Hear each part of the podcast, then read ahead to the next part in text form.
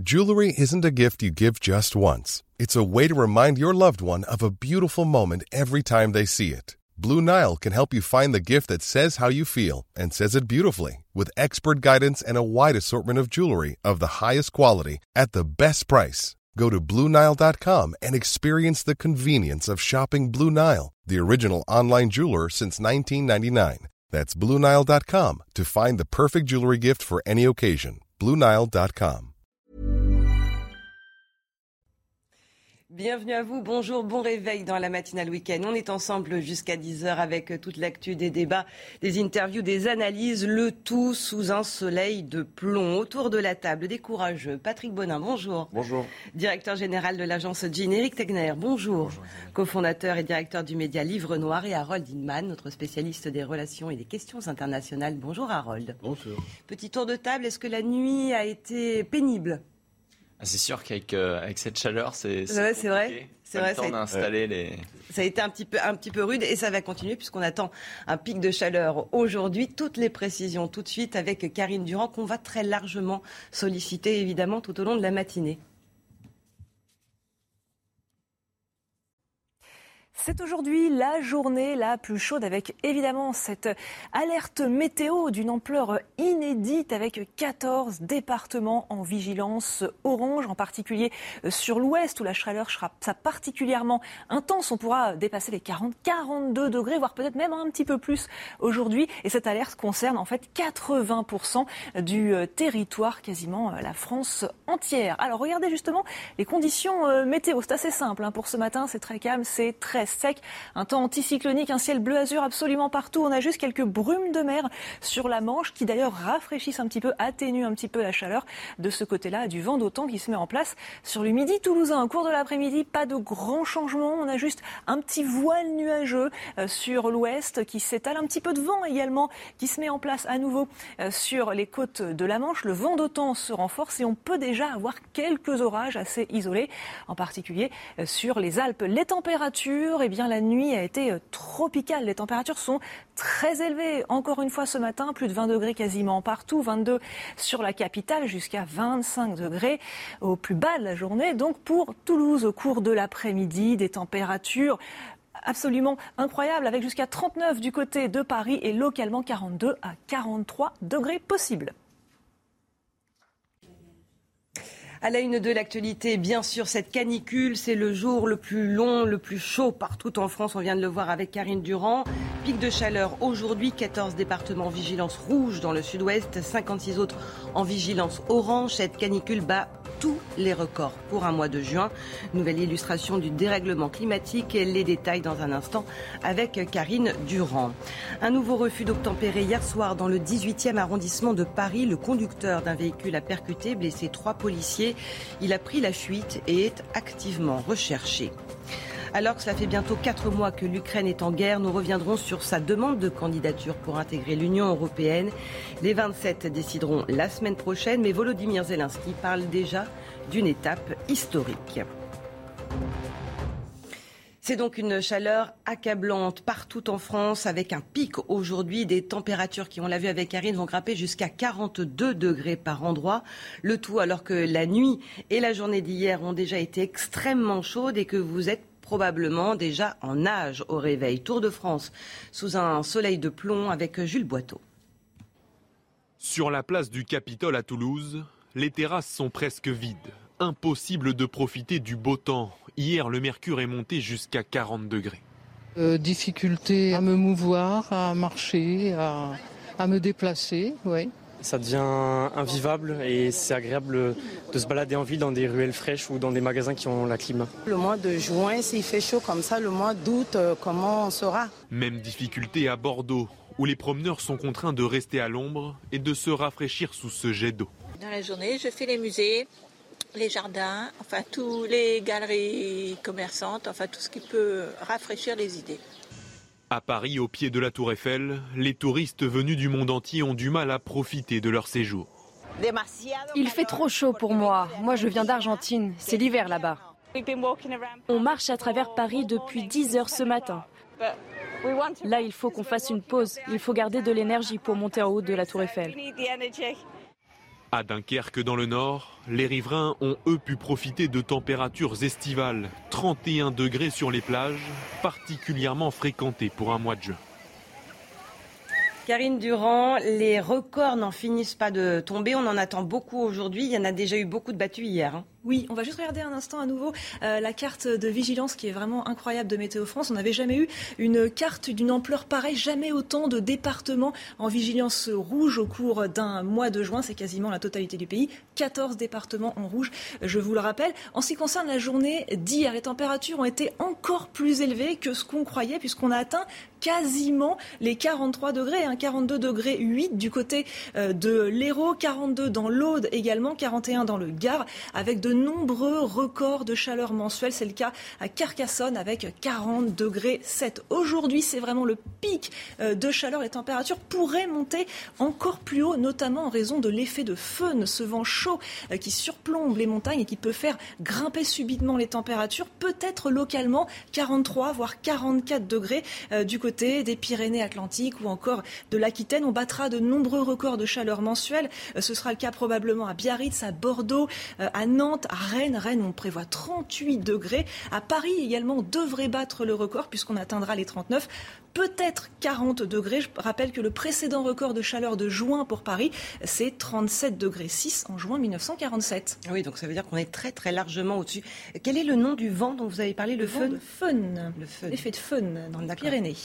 Donc ça c'est important parce qu'il risque de revenir régulièrement. Ça peut largement accentuer la chaleur et ça fait grimper les températures d'un coup encore plus que ce qu'on peut prévoir. Voilà pourquoi voilà, on s'attend à 42 mais possiblement 44 localement. Et, imaginez en ressenti ce que ça peut donner et évidemment. Quand est-ce que ça va rebaisser, Karine? Alors ça va baisser demain, dimanche, ça y est. Euh, progressivement. Attention aux orages qui pourraient être violents d'ailleurs dans la soirée et nuit de dimanche, mais ces orages vont être salvateurs. Ils vont faire baisser les températures. Déjà dans l'après-midi, ça va un petit peu euh, baisser. Euh, ça va être plus lent à l'est, euh, la baisse. La baisse pour l'est va plutôt s'opérer entre lundi et mardi. Mais la semaine prochaine, on va revenir, on va revenir à une chaleur tout à fait classique hein, pour la saison. Et ça fera énormément de bien, évidemment. Merci beaucoup, Karine. On vous retrouve tout à l'heure. Nous sommes maintenant avec François-Marie Bréon. Bonjour.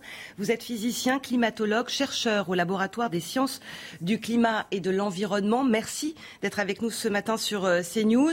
Ces épisodes de chaleur extrême qui arrivent de de plus en plus tôt. Euh, nos aînés, nos ancêtres n'ont pas connu ça, on est bien d'accord. Absolument, il y a très clairement une augmentation de la fréquence et de l'intensité des canicules en France comme dans la très grande majorité des régions du monde. Et ce n'est pas une surprise, je rappelle que les climatologues, euh, via en particulier les rapports du GIEC, avaient annoncé euh, ce type de phénomène dès les années 1990, euh, dès les premiers rapports du GIEC. Donc ça veut dire que c'est tout à fait conforme à ces projections qui étaient réalisées dans le cadre d'un changement climatique tout à fait. Pour vraiment pour ce qui est des canicules, il n'y a euh, très, il y a pratiquement pas de différence entre ce qui était attendu et ce qu'on observe aujourd'hui. Euh, peut-être même que c'est un petit peu plus rapide que ce qui était attendu. Alors ensuite, c'est difficile puisque par définition, ces canicules sont des événements qui sont sont euh, peu fréquents. Du coup, on peut pas faire des énormes statistiques dessus. Mais globalement, enfin voilà, l'augmentation de la fréquence et l'augmentation de l'intensité. Hein. Je, rappelle que les, records de température ont été été battu de plusieurs degrés en France, alors que le réchauffement moyen planétaire n'est pour le moment que de 1,1 degré.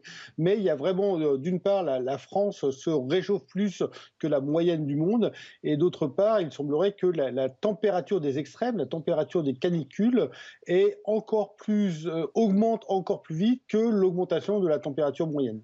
Ça augmente plus rapidement en France qu'ailleurs dans, dans le monde. Est-ce que si l'on se projette à, moyen terme, on peut imaginer que la France ne soit plus dans un climat tempéré? La France euh, reste restera dans un climat tempéré dans le sens où euh, elle est en bordure en bordure d'un océan et par conséquent quand même l'océan a tendance à, réchauffer les, les, températures de l'hiver et plutôt adoucir un petit peu les températures de l'été. Hein, C'est-à-dire qu'on n'a pas du tout un climat comme ce qu'on peut avoir euh, à New York ou toutes les villes qui sont sur la côte est des États-Unis qui ont des hivers qui sont beaucoup plus froids et des étés qui sont plus chauds que nous. Donc ça, on va on va garder euh, cet, impact de l'océan qui va quand même limiter la différence entre l'hiver et l'été. Hein, quand, on parle de, climat tempéré, on parle aussi, aussi de ça. On ne va pas aller vers un, climat continental comme il peut y avoir, comme je viens de dire, soit plus à l'intérieur du continent européen, soit comme sur, à l'est des États-Unis. Dernière question, est-ce que cet épisode précoce doit nous faire redouter un été caniculaire?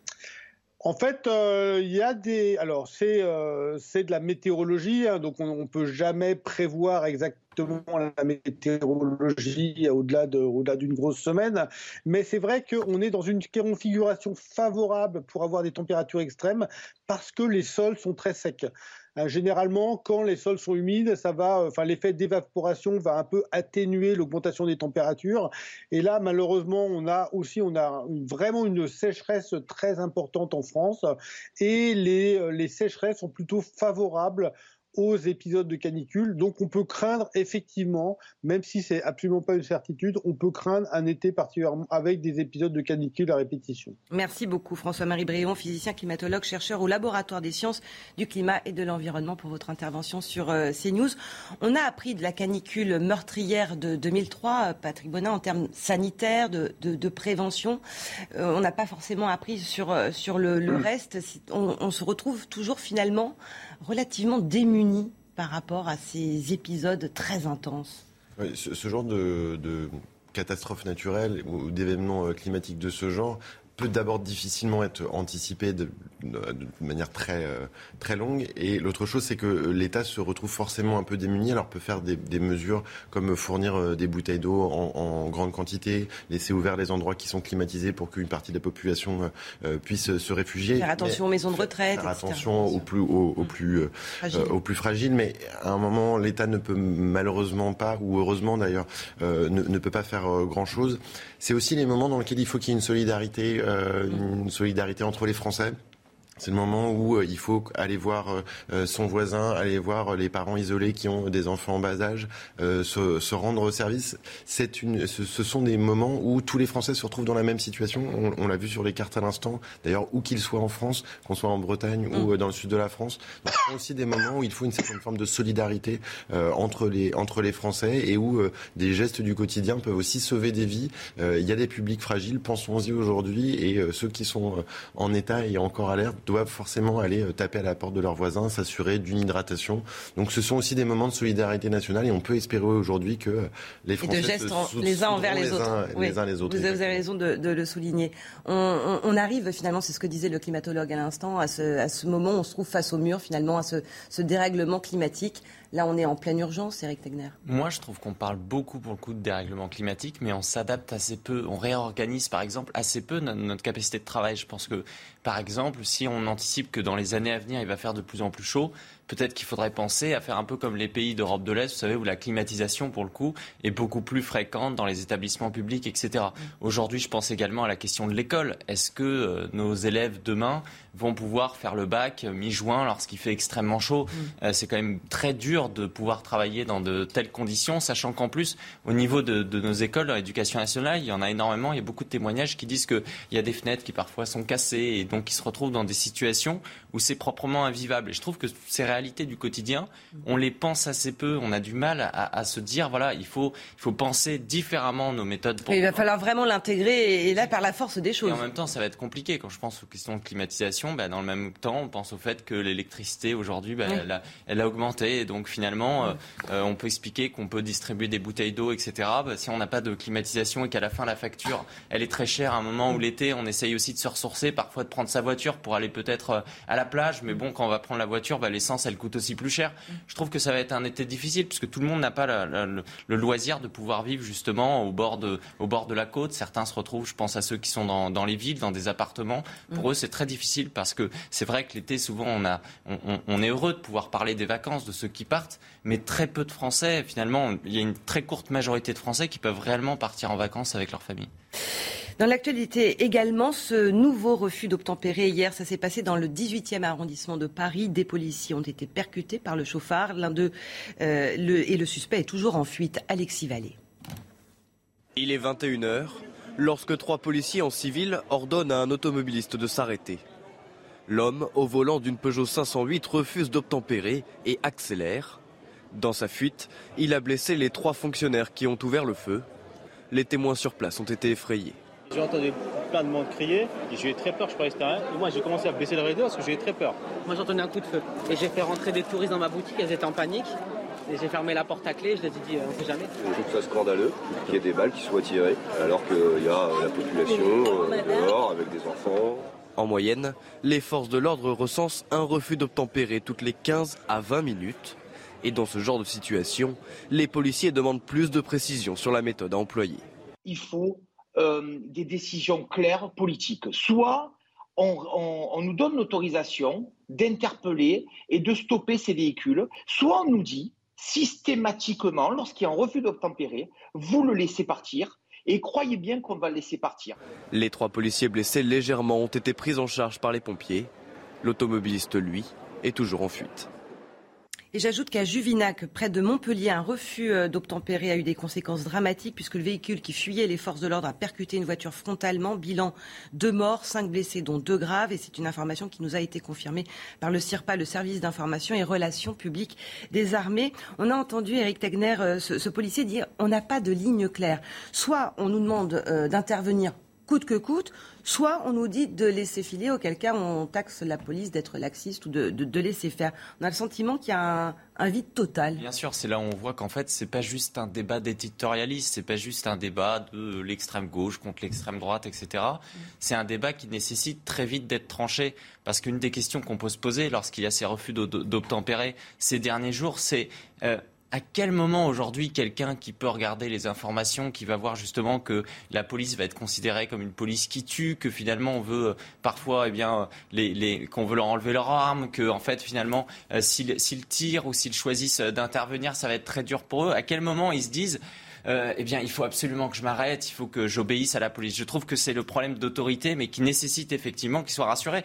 Et ça, c'est une réponse qui doit arriver très vite. Moi, je suis assez étonné justement qu'à un moment donné, du, côté du, gouvernement, on ait une difficulté à très vite leur donner des consignes pour leur dire voilà, faut agir de telle façon, faut agir de telle autre pour également envoyer un message aussi, un message aux délinquants et leur expliquer, voilà, aujourd'hui, il n'y aura plus d'impunité euh, à votre égard, il n'y aura plus de laxisme, mais on sera toujours du côté de, du côté de la police lorsqu'elle interviendra justement, non pas seulement pour se sécuriser, mais pour sécuriser la population. Patrick Bonin. Oui, il y a un enjeu de la gestion de l'administration, euh, clairement. La formation euh, La formation euh, des policiers, mais là, ce témoignage est effectivement criant. C'est il faut que la règle soit claire et il faut que l'administration soit claire sur ces règles. C'est vrai pour la police, on l'a vu il y a quelques jours pour certains enseignants.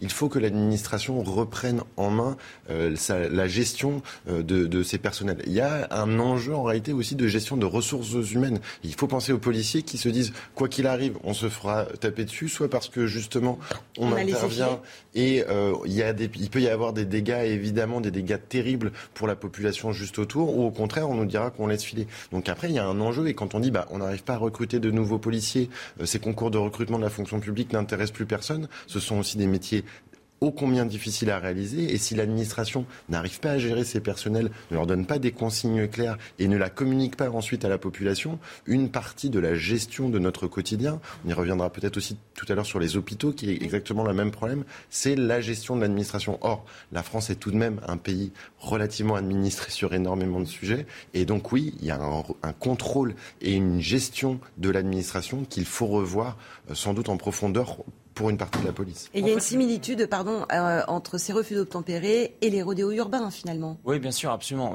Tout, est lié. Moi, vraiment, je lis la question des policiers, la même question, par exemple, que les professeurs. C'est qu'à un moment donné, si quelqu'un, lorsqu'il intervient, il est à peu près sûr que sa vie, elle va être pourrie pendant les prochaines semaines, pendant les prochains mois, qu'on va partir du principe qu'il est, qu'il est présumé coupable, que c'est quelqu'un de violent, etc., euh, etc., eh bien, il n'osera pas intervenir. Souvent, on regarde ces cas où il y a des tirs, il y a des morts, voilà, on, on peut parler de ça. Il y a des cas tout simplement plus basiques. C'est des cas qu'aussi on vit au quotidien lorsqu'on va aller voir des policiers et on va voir que ils n'osent pas forcément intervenir parce qu'ils savent qu'ils pourront pas faire grand chose et qu'en plus s'ils commencent à fouiller, etc., ils auront beaucoup plus d'ennuis. Et ça, c'est un problème qui, encore une fois, touche directement tous les Français parce qu'à chaque fois qu'il y a un souci, eh bien les policiers peuvent pas vraiment faire quelque chose.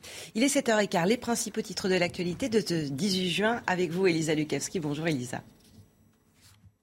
Mise en place de la circulation différenciée à Paris ce samedi. Ça a commencé à 5h30 hein, ce matin et ça va durer jusqu'à minuit. Décision prise en raison d'un épisode de pollution hein, aux particules fines en Ile-de-France alors que la France connaît une vague de chaleur intense. Seuls les véhicules munis d'une vignette critère de classe 0, 1 et 2 seront autorisés à circuler. 50 605 nouveaux cas positifs au Covid recensés en France entre les 16 et 17 juin. Le nombre de contaminations a doublé en 15 jours et une nouvelle vague semble se dessiner à l'horizon. Tombé à moins de 18 000 cas quotidiens fin mai, le rythme des contaminations sur 7 jours est passé à plus de 30 000 au 12 juin et a dépassé les 38 000 cas euh, mercredi dernier. Et puis le décès d'un des grands noms hein, du cinéma français hier, Jean-Louis Trintignant s'est éteint à l'âge de 91 ans, figure majeure du cinéma et du théâtre. L'acteur aux 120 films avait travaillé avec les plus grands réalisateurs. Parmi ses films marquants, on retiendra Un homme et une femme et Dieu créa la femme ou encore Les plus belles années d'une vie, sa dernière apparition sur grand écran. Elisa. La guerre en Ukraine et Bruxelles recommandent donc d'accorder à Kiev le statut de candidate à l'Union européenne. Réponse la semaine prochaine à l'occasion du sommet européen des 23 et 24 juin. Ce sera un vrai test, voir si les 27 arriveront à être tous d'accord. En attendant, Volodymyr Zelensky estime qu'il s'agit d'un acquis historique. Nous sommes maintenant à un pas du début d'une intégration à part entière dans l'Union européenne. Nous avons une conclusion positive de la Commission européenne sur la candidature de l'Ukraine. C'est un acquis historique pour tous ceux qui travaillent pour notre État et il ne reste plus qu'à attendre la décision du Conseil européen la semaine prochaine. La Russie elle-même a tout fait pour détruire tout lien avec l'Ukraine. Eh bien, nous faisons tout pour que nos liens avec l'Europe soient aussi forts que possible. Harold, ce processus, ça dépend quand même d'une multitude de si. Si les 27 sont d'accord, si euh, l'Ukraine entreprend les réformes qu'on va forcément lui demander, est-ce que ce n'est pas finalement donner de, faux espoirs à Kiev? si l'espoir, c'est d'aboutir directement à une adhésion en quelques mois, euh, c'est un faux espoir. Mm. Mais à partir du moment où vous êtes dans la seringue des négociations d'adhésion, c'est plutôt bon signe car euh, dans les Balkans, les pays qui sont en attente ont des contentieux divers qui ne règlent pas. Euh, et il n'y a pas une très grande appétence européenne pour, par exemple, admettre l'Albanie, pour juste en nommer un. Bien que personnellement, je ne vois pas trop le problème avec l'Albanie, c'est un tout petit pays avec une toute petite population. Mais Là, pour l'Ukraine, il y a une, appétence, un enthousiasme. Donc il n'y a pas vraiment de raison de ne pas le faire. Et on est déjà lié économiquement, euh, Ukraine et le reste de, l'Union européenne. Donc voilà, c'est toujours la logique européenne. Tous ces pays qui ne sont pas encore dans l'Europe euh, politique, mais qui sont dans l'Europe géographique, euh, commercent déjà avec nous. Donc, à quoi ça sert de ne pas les laisser entrer? Est-ce qu'on n'est pas en train de se voiler la face? Ça, c'est un argument qui va revenir. Ça jouait contre la Turquie, mais ça va jouer pour l'Ukraine. Je pense que ça, cette analyse ça, va quand même prendre du temps hein, pour deux raisons. C'est que, pour expliquer à nos téléspectateurs, le, SMIC, par exemple, en Ukraine, il est, de, il est à peu près de 150 euros. Donc il va falloir aussi créer petit à petit une sorte d'harmonisation. Le deuxième élément aussi, c'est la question de la corruption. On en parle depuis longtemps. Il y avait déjà des rapports de l'Union européenne.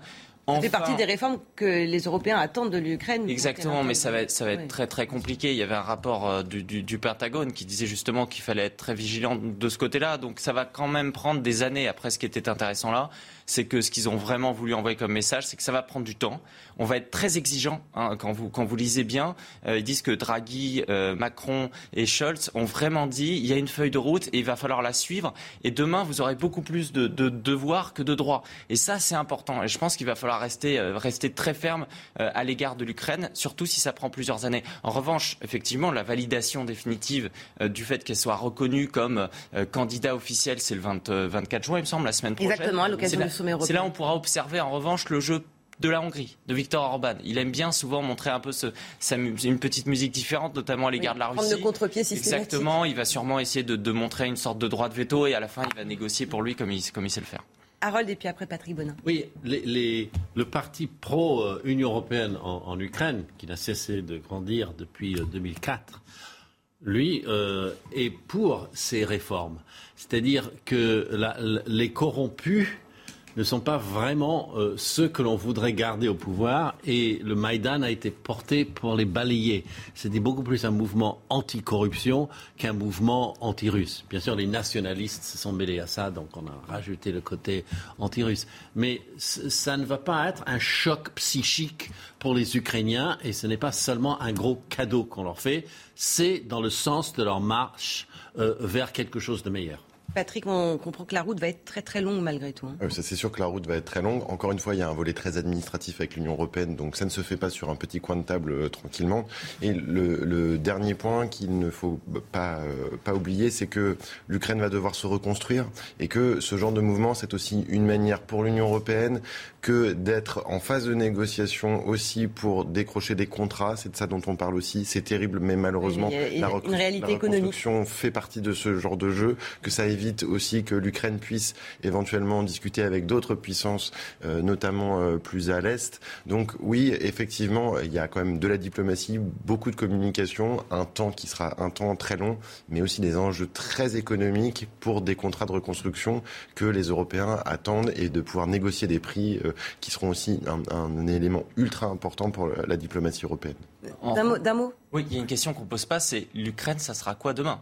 La Crimée, le Donbass, comment on va faire? C'est-à-dire que de toute façon, on ne pourra pas l'intégrer tant qu'on n'aura pas réussi à acter une reconnaissance des frontières. Parce que si on considère que tout le Donbass aujourd'hui est à l'Ukraine et qu'en même temps on accepte qu'en fait un pays de l'Union européenne soit envahi par la Russie, ça va poser un problème. Donc on ne pourra pas intégrer l'Ukraine dans l'Union européenne si on ne règle pas euh, ce conflit entre l'Ukraine et la Russie. Il faudra prendre en compte cette réalité géographique, quelle qu'elle soit effectivement. On continue à, parler de cette guerre en Ukraine. On reviendra sur le très long discours de Vladimir Poutine hier à Saint-Pétersbourg, le président russe inébranlable malgré les sanctions.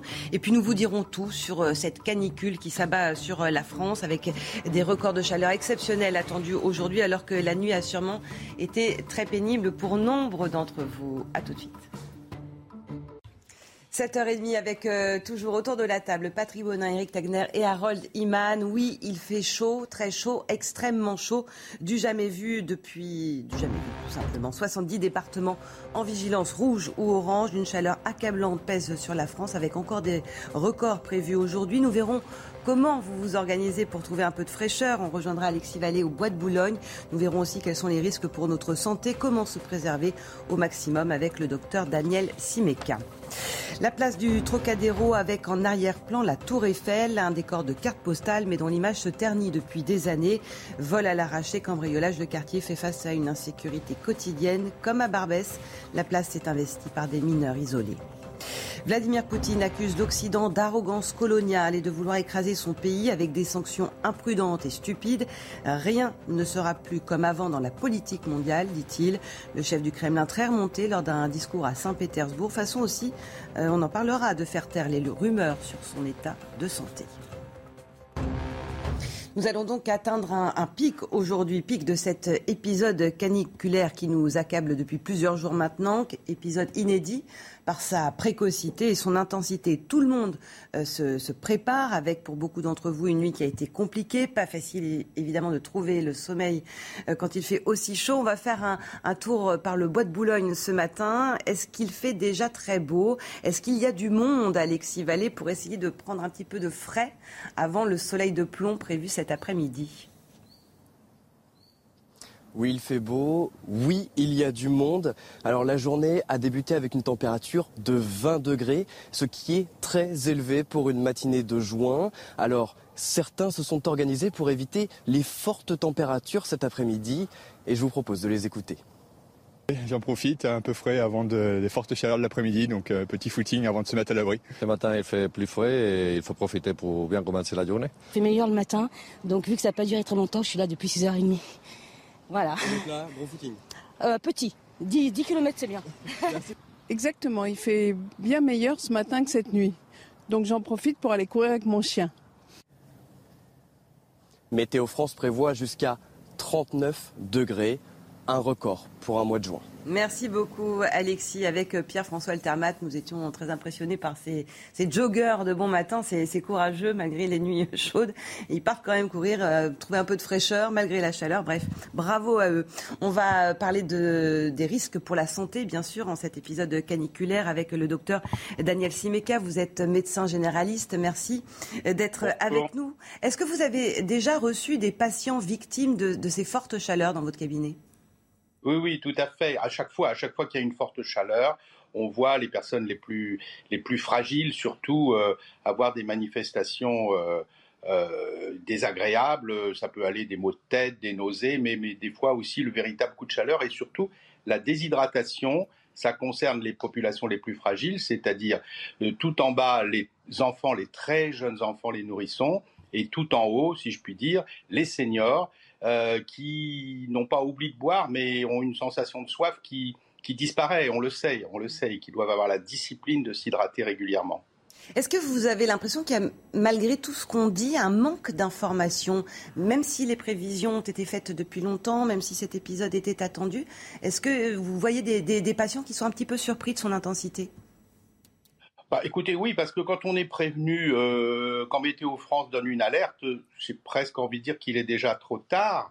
Euh, et puis bon, euh, c'est un peu, ça tombe un peu comme une fatalité. Euh, euh, je crois surtout qu'il y a, il y a beaucoup d'informations, mais qu'elle elle a du mal à passer. Vous voyez, dans, dans le reportage, on voit des joggers eh bien, un des conseils qu'on donne, bah, évidemment, c'est pas un médecin qui va dire que l'exercice physique est nuisible à la santé. Évidemment que non. Par contre, les 3-4 jours de canicule, vous voyez, ces gens qui font du jogging le matin, ils ressentent une sensation de fraîcheur, ils dénouent leurs muscles, etc. Mais en fait, ils augmentent la température de leur corps.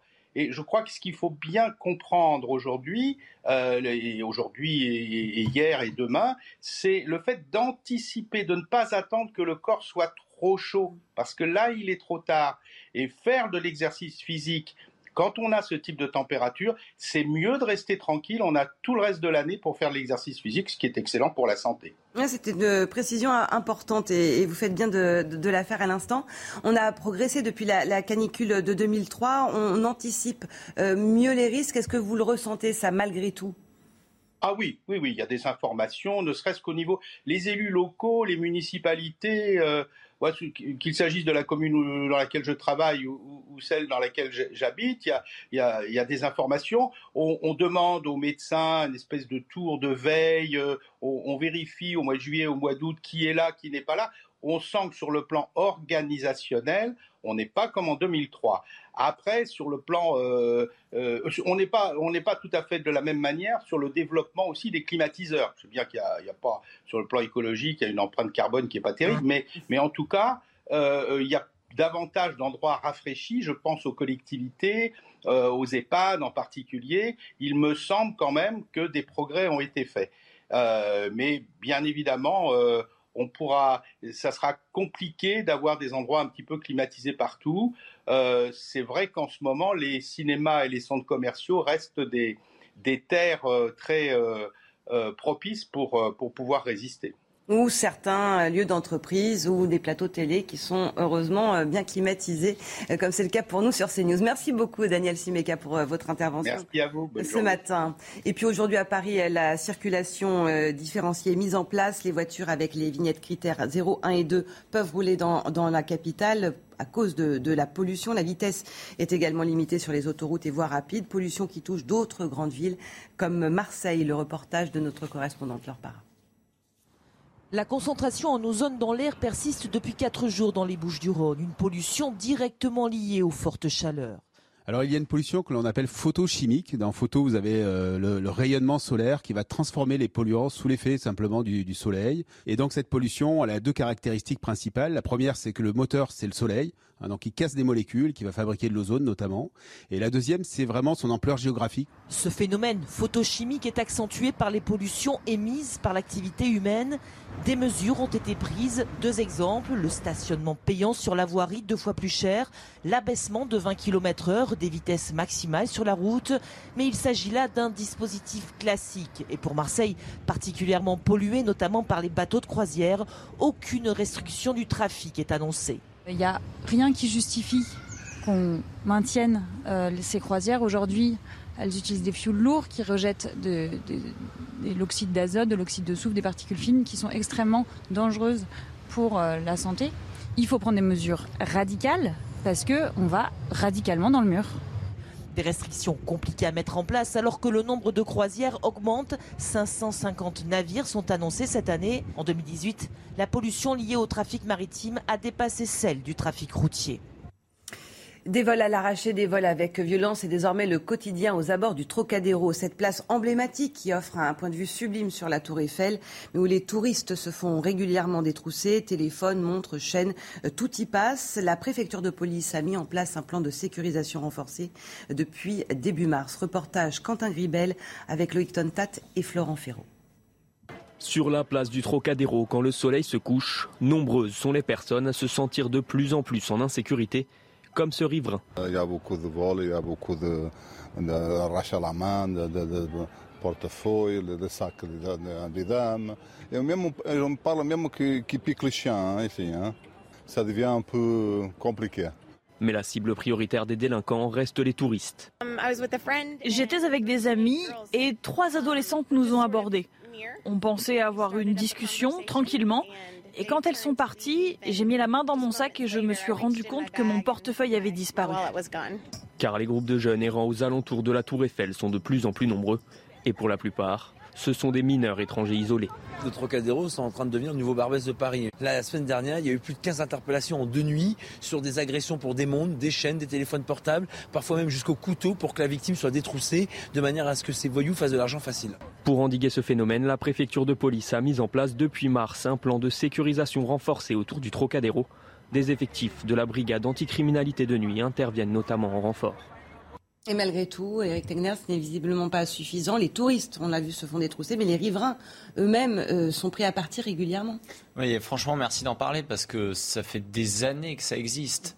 C'est-à-dire que, d'ailleurs, c'est une image catastrophique pour, euh, pour la France, parce que la Tour Eiffel, c'est Trocadéro, c'est la Tour Eiffel, mm. Euh, ça parle à tout le monde. Et quand vous y allez, c'est pour moi l'exemple même de tout ce qui peut partir en vrille aujourd'hui dans le pays. Euh, vous voyez des policiers qui, finalement, ils vont venir, on va voir les, les délinquants qui partent justement avec leur petite Tour Eiffel et reviennent cinq minutes après. Ils en ont absolument rien à faire. Et ce qu'il faut aussi mentionner, c'est que les personnes qui vont alimenter justement ces mineurs isolés, ils peuvent venir souvent avec euh, des superbes voitures, des Mercedes. C'est ça, c'est un trafic hein, euh, autour de ces mineurs isolés. Euh. Bien sûr, c'est un, trafic. Et également, il faut, faut considérer que juste en face du Trocadéro, c'est le Champ de Mars. Et à au, niveau du champ de Mars, c'est pas uniquement des vols. Il y a des agressions sexuelles, il y a des viols. y aller à minuit, à 23h, à 1h du matin, c'est extrêmement dangereux aujourd'hui pour une jeune fille, par exemple. Oui, c'est ce que disait Mathieu Vallée dans, dans, le reportage. C'est presque le nouveau Barbès. Euh, au niveau de la place du Trocadéro, Patrick Bonin. Il y a un enjeu de la valorisation de l'image de Paris et de la France qui, en plus, à l'étranger, euh, a un impact très important sur le, business pour la France. Euh, il y a un enjeu évidemment d'image, il y a un enjeu d'abord de sécurité pour les touristes, pour les riverains. Et il y a un, enjeu aussi de différencier les, les l'ensemble du commerce avec effectivement des éléments de commerce qui sont euh, qui ont toujours été là et qui des vendeurs à la sauvette vous oui exactement des vendeurs à la sauvette mais qui pouvaient parfois euh, faire partie du folklore de d'éléments qui sont des éléments d'une délinquance criminels gravissimes qui touchent à la sécurité, à la santé effectivement à des, à des actes d'une violence euh, terrible. Là encore, c'est le même sujet que tout à l'heure. Il y a aussi des enjeux de la formation de, de, la police, euh, de, pouvoir garantir aux Parisiens et euh, aux publics internationaux qui viennent visiter la France de pouvoir circuler librement sur ces lieux ultra emblématiques qui ne sont plus euh, en périphérie, mais qui sont, euh, enfin pour les téléspectateurs qui ne sont pas parisiens, le cœur de la capitale. Le cœur de la capitale, bah, d'ailleurs au cœur d'un arrondissement qui euh, est un arrondissement, le 16e arrondissement assez cossu. et effectivement, oui, en plein cœur de la capitale se passent des, des délits quotidiens, mais on a, on a envie de dire à la minute, qu'on ne peut plus voir et dont il faut effectivement des mesures rapide et sans doute un peu radical. Et avec encore cette question des, mineurs isolés, qui est une question récurrente. Exactement ce que j'allais dire, c'est-à-dire que faut, bien comprendre que j'ai bien lu l'enquête justement sur les interventions de cette semaine. Euh, bah, les mineurs isolés, quand ils sont euh, pris par la police, ils sont simplement reconduits mm. euh, là où ils sont, là où ils sont logés gratuitement aux frais de, de l'État, dans le 18e et le 19e arrondissement, et après ils peuvent tout à fait revenir. C'est absolument délirant justement ce qu'il y a autour d'eux. Vous parliez du, du, du 16e arrondissement, justement ce qui est intéressant, c'est que ces mineurs isolés aussi sont souvent shootés. Euh, ils sont parfois aussi au Il y a une, exploitation aussi de, leur misère qui les fait tomber dans la, dans la délinquance. C'est ce que vous disiez tout à l'heure, avec euh, tout un circuit autour euh, dont on se sert d'eux finalement. Oui, on se sert d'eux. Bon, après, à un moment donné, je, pense qu'il faut aussi qu'ils se prennent en main. C'est-à-dire mm. qu'ils ils, ils sont complètement dans cette délinquance aujourd'hui. Ils peuvent, moi, je considère qu'ils peuvent tout à fait en sortir, qu'il ne faut pas non plus trouver des excuses à tout le monde. Mm. Mais c'est un climat. Vous parliez du nouveau Barbès. Franchement, Barbès, à côté de ça, c'est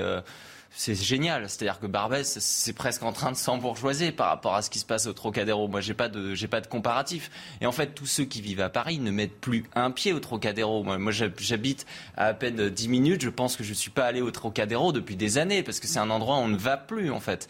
Et ça, il faut bien, il faut bien l'avoir en tête. Et ceux qui nous écoutent, pour le coup, je ne leur recommande pas du tout, lorsqu'ils viennent à Paris, de venir au Trocadéro avec un autre élément d'ailleurs qui est, mais tout est mélangé. C'est pour ça que c'est une gestion désastreuse et calamiteuse de la ville de Paris où en même temps, c'est devenu horrible autour de la Tour Eiffel. Ils ont essayé de, sécuriser.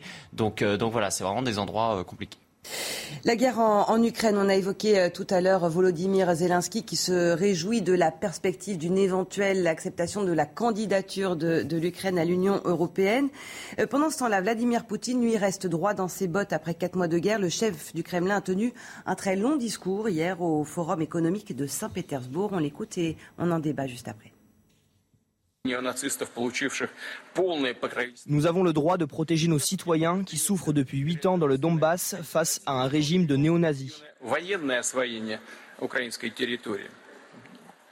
L'Occident gave l'Ukraine d'armes et de conseils militaires. Le gouvernement ukrainien se fiche de sa population. Ce sont les habitants du Donbass qui se battent pour leurs terres. Tous les objectifs de l'opération militaire spéciale seront atteints.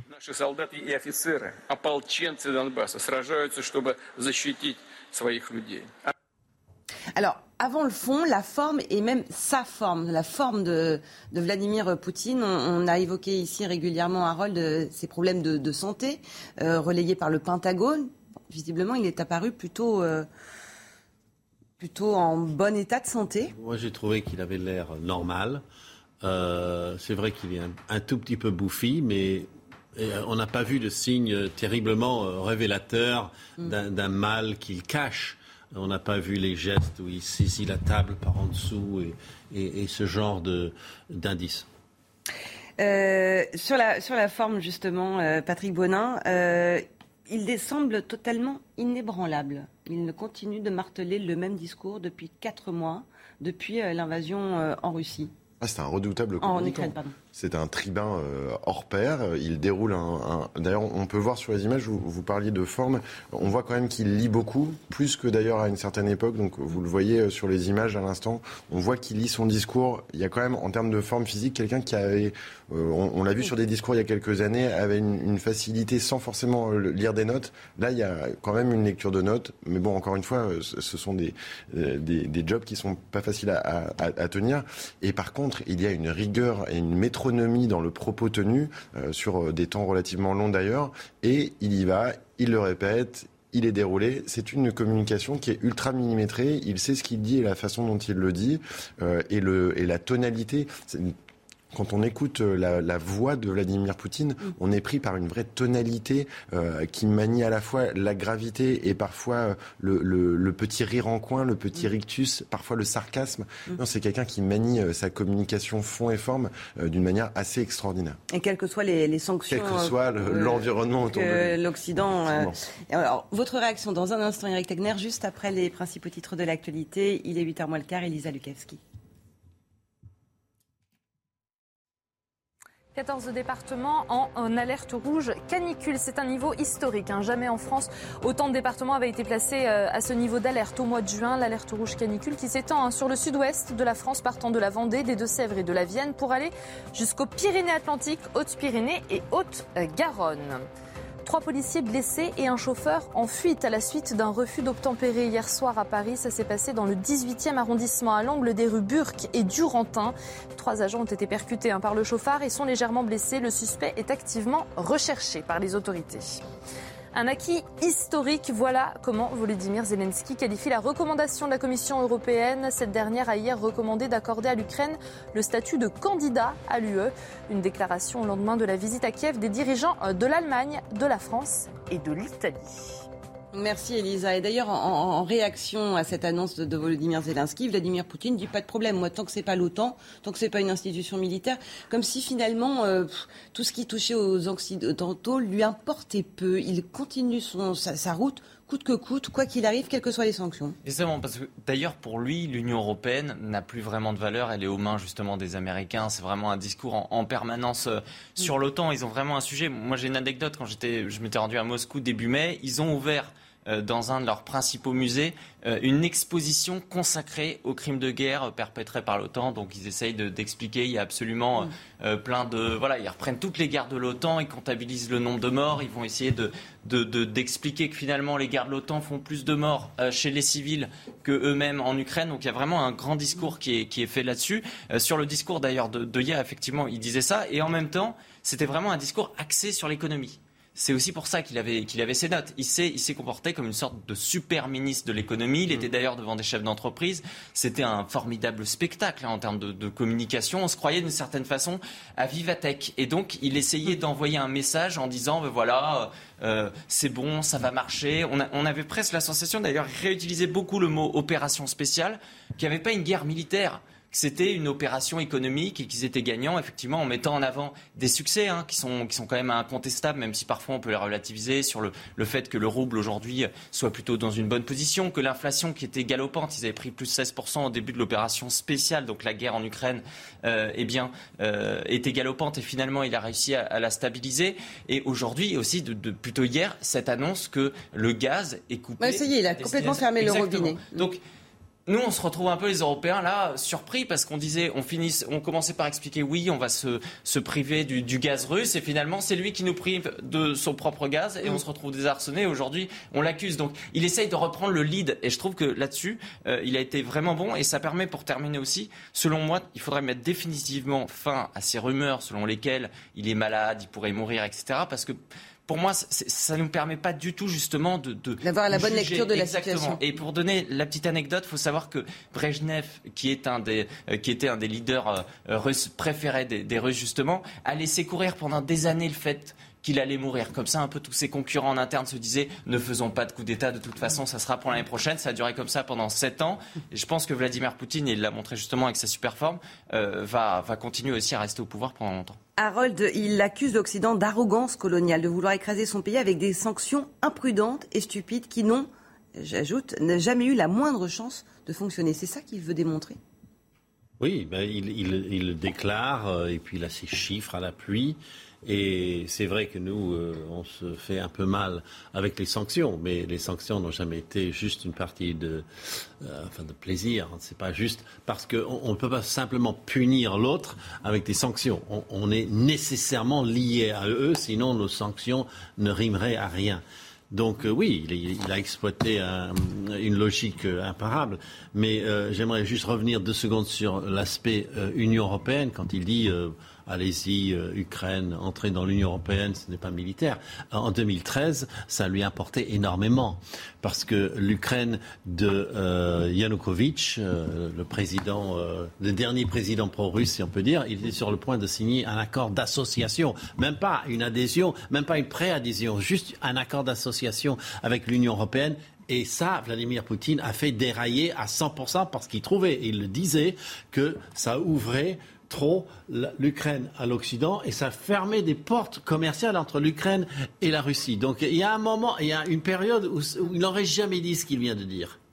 Il était l'élégance incarnée, un immense acteur. Euh, hommage à Jean-Louis Trintignant qui s'est éteint hier dans le Gard à 91 ans. Il a marqué le cinéma français par son jeu tout en finesse, une filmographie exemplaire. Euh, un mot peut-être, euh, Patrick Bonin? Un, acteur très proche des Français. Mm. Sa vie personnelle a fait aussi qu'il a été très proche des Français. Donc, on sent tous très proche de Jean-Louis Trintignant. On adresse euh, ses pensées à sa famille, mais mm. c'est un acteur qui était l'incarnation d'une vraie forme d'humanité et euh, d'une grande proximité. 120 films, une filmographie extraordinaire. On se souvient tous de très grands moments de Jean-Louis Trintignant. Donc on un homme et une femme notamment. Exactement. On est forcément triste ce matin en apprenant cette nouvelle. Un des derniers euh, géants du cinéma, Castres, est la première équipe qualifiée pour la finale du top 14. C'est le sport. Dès la deuxième minute, premier trou d'air dans cette défense tarnaise, habituellement si solide. Baptiste Lebel, c'est un début de match au dernier avec Baptiste Lebel qui a trouvé la balle. Oh, Baptiste Lebel, repris, cartonné. Et c'est Et c'est Lucien Toulousain. Castres est sonné. Le CO retrouve alors ses vertus collectives et prend à son tour le contrôle du match. Jusqu'à inscrire, pense-t-on, un essai signé Palis, finalement refusé 19 pour Toulouse à la pause. Le leader de la saison régulière qui passe cette fois-ci bien devant avec cette réalisation de Santiago Arata, piqué. L'armada toulousaine réagit. Romain Tamac s'échappe pour aplatir après une course de 40 mètres. Place à la guerre des nerfs. Ramos redonne un court avantage au rouge et noir. Mais Ourda Pilleta ne tremble pas. Le numéro 10 argentin, encore décisif avec cette inspiration bien sentie. C'est poussé dans le dos, l'état, la chasse, il y a Nakosi, remise intérieure. Et c'est de Julien Dubas Les Castrets ne touchent plus terre. Quatre ans après leur dernier titre, les voici à nouveau à un match de soulever le Brennus. Merci Patrick Bonin, merci à vous Eric Tegner. Harold, on vous retrouve bien sûr plus tard dans la matinale week-end. Dans un instant, l'interview de Jean-Pierre Elkabach. Il reçoit aujourd'hui Jean-Luc Barré, historien, écrivain. 18 juin 1940, c'était l'appel du général de Gaulle et on célèbre aujourd'hui les 50 ans de l'inauguration de la Croix de Lorraine à Colombay, les deux églises. À tout de suite. Bonjour, bienvenue à vous si vous nous rejoignez à l'instant dans la matinale week-end. Dans une minute, euh, l'interview de Jean-Pierre Elkabach. Il reçoit ce matin Jean-Luc Barré, historien, écrivain, éditeur. Il sera question en ce 18 juin, bien sûr, du général de Gaulle et notamment des 50 ans de l'inauguration de la Croix de Lorraine à Colombay. Les deux églises, mais pas seulement. Euh, d'abord, les principes au titre de l'actualité marqués par cette canicule, ce pic de chaleur attendu pour aujourd'hui, 14 départements en vigilance rouge dans le sud-ouest, 56 autres en vigilance orange. Une canicule qui bat tous les records pour un mois de juin.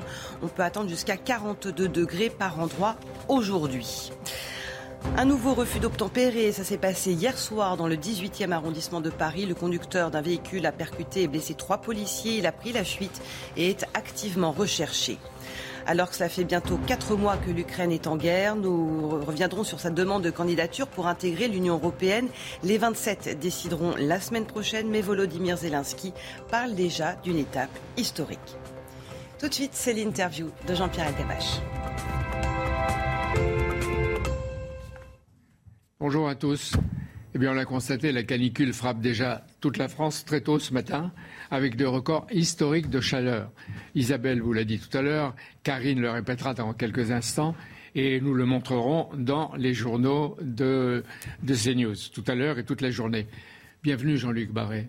Malgré la canicule, ils seront tous à colomber les deux églises pour le mémorial et en même temps les 50 ans de la Croix de Lorraine. La croix s'élève toujours comme un symbole vivant même aujourd'hui. Oui, en même temps, le général ironisait un peu là-dessus, parce que quand on lui en parlait, de son vivant, effectivement, la question s'est posée de, l'érection de ce mémorial. Il a dit oui, il y aura une, un mémorial sur une colline de Colombay, puis, mais il n'y aura personne.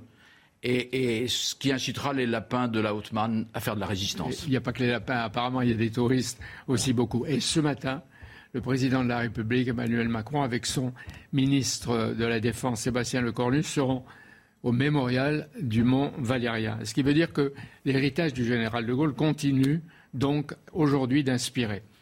Lui, de Gaulle respectait les frontières, les territoires, les nations. Qu'est-ce qu'il aurait dit ou qu'est-ce qu'il dirait à Poutine? Bah, écoutez, d'abord, je pense qu'il euh, aurait parlé avec Poutine depuis longtemps. C'est-à-dire, De Gaulle avait compris une chose, c'est que la psychologie des dirigeants était une clé essentielle dans les relations internationales. Il aurait sans doute anticipé puisqu'il a toujours été dans l'anticipation historique. Euh, j'ai trouvé une de ses conférences en 1921, il est en Pologne, où il annonce déjà la fin du bolchevisme. Donc c'est quelque chose, il se projette. Et donc je pense qu'il n'aurait pas été surpris comme sans doute on l'est aujourd'hui, par euh, la violence des événements. Oui, mais il aurait parlé même pendant la guerre? La question, il aurait parlé avant. Il aurait, je pense que de toute façon, euh, De Gaulle a toujours réagi de manière très claire par rapport aux agressions. Euh, quand il s'est agi euh, de, l'agression russe contre au moment du printemps de Prague en Tchécoslovaquie, quand il s'est agi même par rapport à Israël de, de, euh, de ce qu'il a pu percevoir comme une agression d'Israël à l'égard du monde arabe, ou vice-versa d'ailleurs, eh bien il a toujours condamné ces agressions-là. Euh, et, et c'est très significatif d'ailleurs ce qu'il dit au moment du printemps de Prague. Il, il, est, il dit au fond, il condamne bien sûr l'agression contre un pays ami, etc. Et en même temps il dit, mais ils vont pas se battre en parlant des, des, des Tchèques. Donc l'idée même de résistance dont on parlait propos de, de, de, de Colombay, est vital, euh, évidemment, pour De Gaulle. La question du dialogue, pour lui, ne peut pas être interrompue. en même temps, c'est un soldat. Est-ce est qu'il serait allé à, à Kiev? Je pense qu'il serait allé à Kiev peut-être un peu avant. Il a été, il a été à Ou Kiev. pendant la guerre. Ou pendant la guerre. Il a été à Kiev d'ailleurs en 1900, euh, dans les années 60, et il avait deux, deux, choses importantes quand même à retenir. Il avait dit, euh, d'abord, la France connaît l'Ukraine depuis des siècles entiers. La formule siècle entier est extraordinaire. Et il dit en même temps, nous savons le rôle que l'Ukraine a joué dans la création de la Grande Russie. Voilà. Donc, et il y va accompagné d'ailleurs des dirigeants soviétiques. C'est-à-dire que pour lui, la géopolitique, c'était d'abord la connaissance de la géographie. C'est ça, la connaissance de la géographie, la connaissance de l'histoire. C'est ce qui est très curieux chez De Gaulle et en même temps euh, tout à fait génial et exceptionnel, évidemment, c'est que cette connaissance vient de loin. Vous savez, il aimait à dire, je, je dis ça depuis mille ans. Bon, d'une certaine manière, on peut dire qu'il connaissait, sans vouloir faire de la géographie, euh, la Russie depuis mille ans. Il la connaissait bien, il connaissait les ressorts de ce pays, il connaissait son voisinage, les relations qu'il avait avec les peuples environnants. Donc la, la, la géographie, la géopolitique, l'histoire, la psychologie des peuples. Oui, des peuples, des êtres et des rapports entre les chefs d'État, on l'a dit, on va le répéter. Emmanuel euh, Macron l'avait dit, la géographie, quand il a eu à Moscou son premier entretien, vous avez les deux côtés de la table, là, si longue, euh, il avait parlé non, de la géographie. Ce qui est évident et puis ce qui, ce qui vient de loin. Oui, mais beaucoup de gens oublient ça. Oui. De Gaulle était apparemment sans affect, même s'il était pragmatique, et il tient compte des rapports de force, ce qu'il va dire lui-même ici en 1961. De cette solidarité dépend tout espoir d'unir l'Europe dans le domaine politique et dans le domaine de la défense. De cette solidarité dépend par conséquent le destin de l'Europe tout entière, depuis l'Atlantique jusqu'à l'Oural. Voilà, de l'Atlantique à l'Oural. Il intègre la Russie sur le continent européen. Euh, et pas seulement la Russie. Euh, quand il parle de, l'Europe, il parle de l'Europe de l'Occident, de l'Orient et du Centre. C'est-à-dire que c'est évidemment tout à fait. Je pense qu'on a critiqué l'élargissement de l'Europe. De Gaulle aurait été pour l'élargissement de l'Europe, très naturellement, historiquement. Mais à, un certain nombre de conditions, quand il parle de ça, euh, de l'Atlantique à l'oral, à ce moment-là, il pose quand même deux conditions qu'il faut garder en tête pour comprendre aussi ce qui se passe aujourd'hui. C'est qu'il ne s'agit pas, évidemment, il faut que l'Union soviétique redevienne la Russie. Donc, de ce point de vue-là, il faut une Russie qui revienne à ses origines d'une certaine manière, qui ne soit pas dominée par une idéologie. Et puis, il euh, y a, a l'idée aussi qu'il ne faut pas faire la nouvelle Europe contre la Russie. Autrement dit, que la Russie ait l'impression qu'on fait l'Europe contre elle, ce qui peut être en train de se passer. Et, et, il soutient la Russie, mais pas le régime communiste, comme avec la Chine. Comme la Chine. Et il dit, je la reconnais, mais pas le régime mais de Mao Tse-tung. Il ne pas à l'idéologie. Il pense que les, les, peuples ne sont pas fédérés par une idéologie, ils sont fédérés par des traditions et par une histoire. Ah oui, une histoire, une culture. Mais comment les Européens sont-ils arrivés, euh, Jean-Luc Barré, à, au XXe siècle, à s'entretuer? Non pas dans l'Union européenne, mais au sein de l'Europe elle-même. Et les gaullistes, ou certains gaullistes, peut-être exagèrent-ils, ou sans doute exagèrent-ils, prétendent que si De Gaulle avait été au pouvoir, il n'y aurait pas eu de guerre. Elle n'aurait pas eu lieu. Quelle guerre?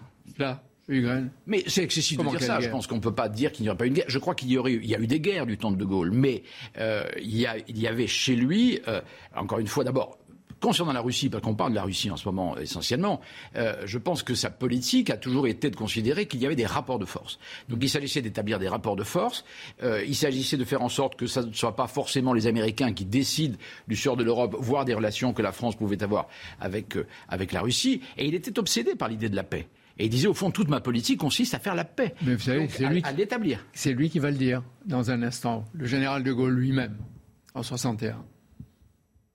À un certain point de menace de la part d'un impérialisme ambitieux, tout recul a pour effet de surexciter l'agresseur. Les puissances occidentales n'ont pas de meilleur moyen de servir la paix du monde que de rester droite et ferme.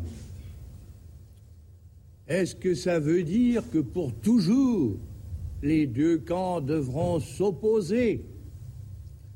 Ce n'est pas du tout ce que pense la France, parce que ce serait vraiment très bête et que ce serait vraiment très cher.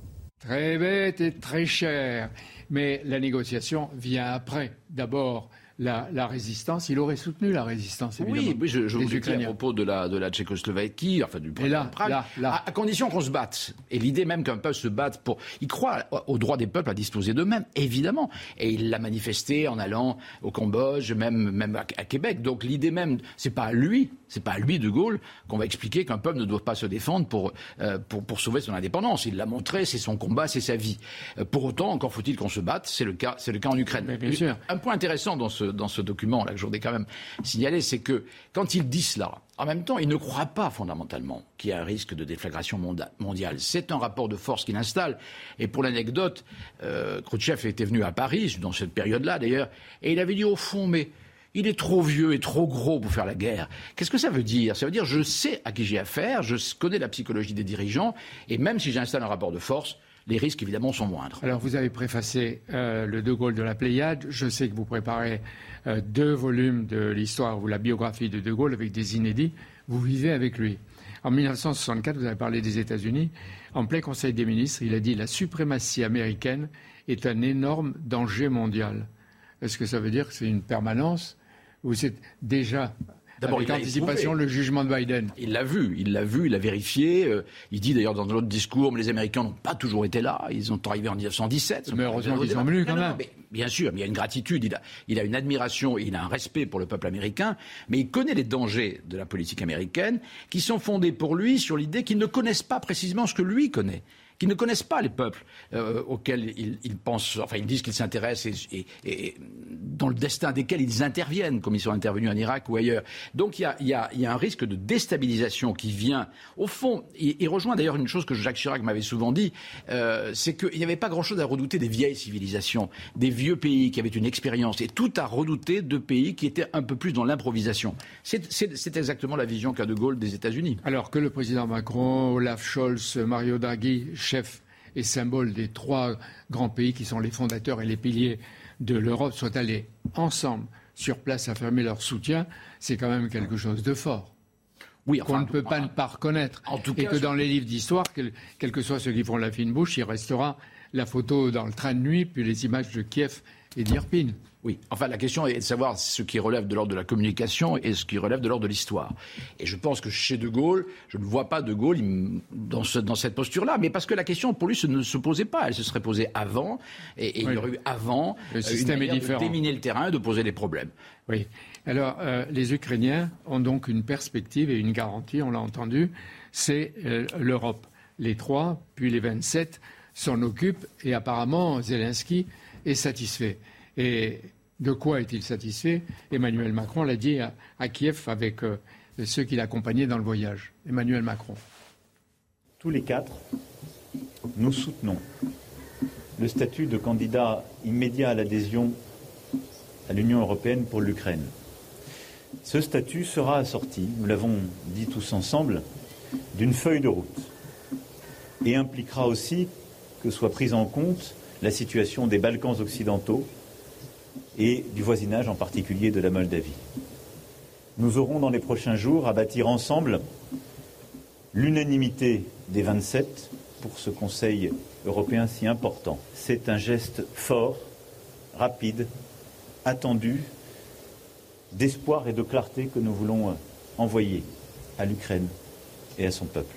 Jean-Luc Barré, vous voyez qu'on ne parle plus de l'entrée de l'Ukraine dans l'OTAN, qui était à l'origine de la guerre. On ne le réclame plus. Pour le moment, même à Kiev, l'Ukraine dans l'OTAN.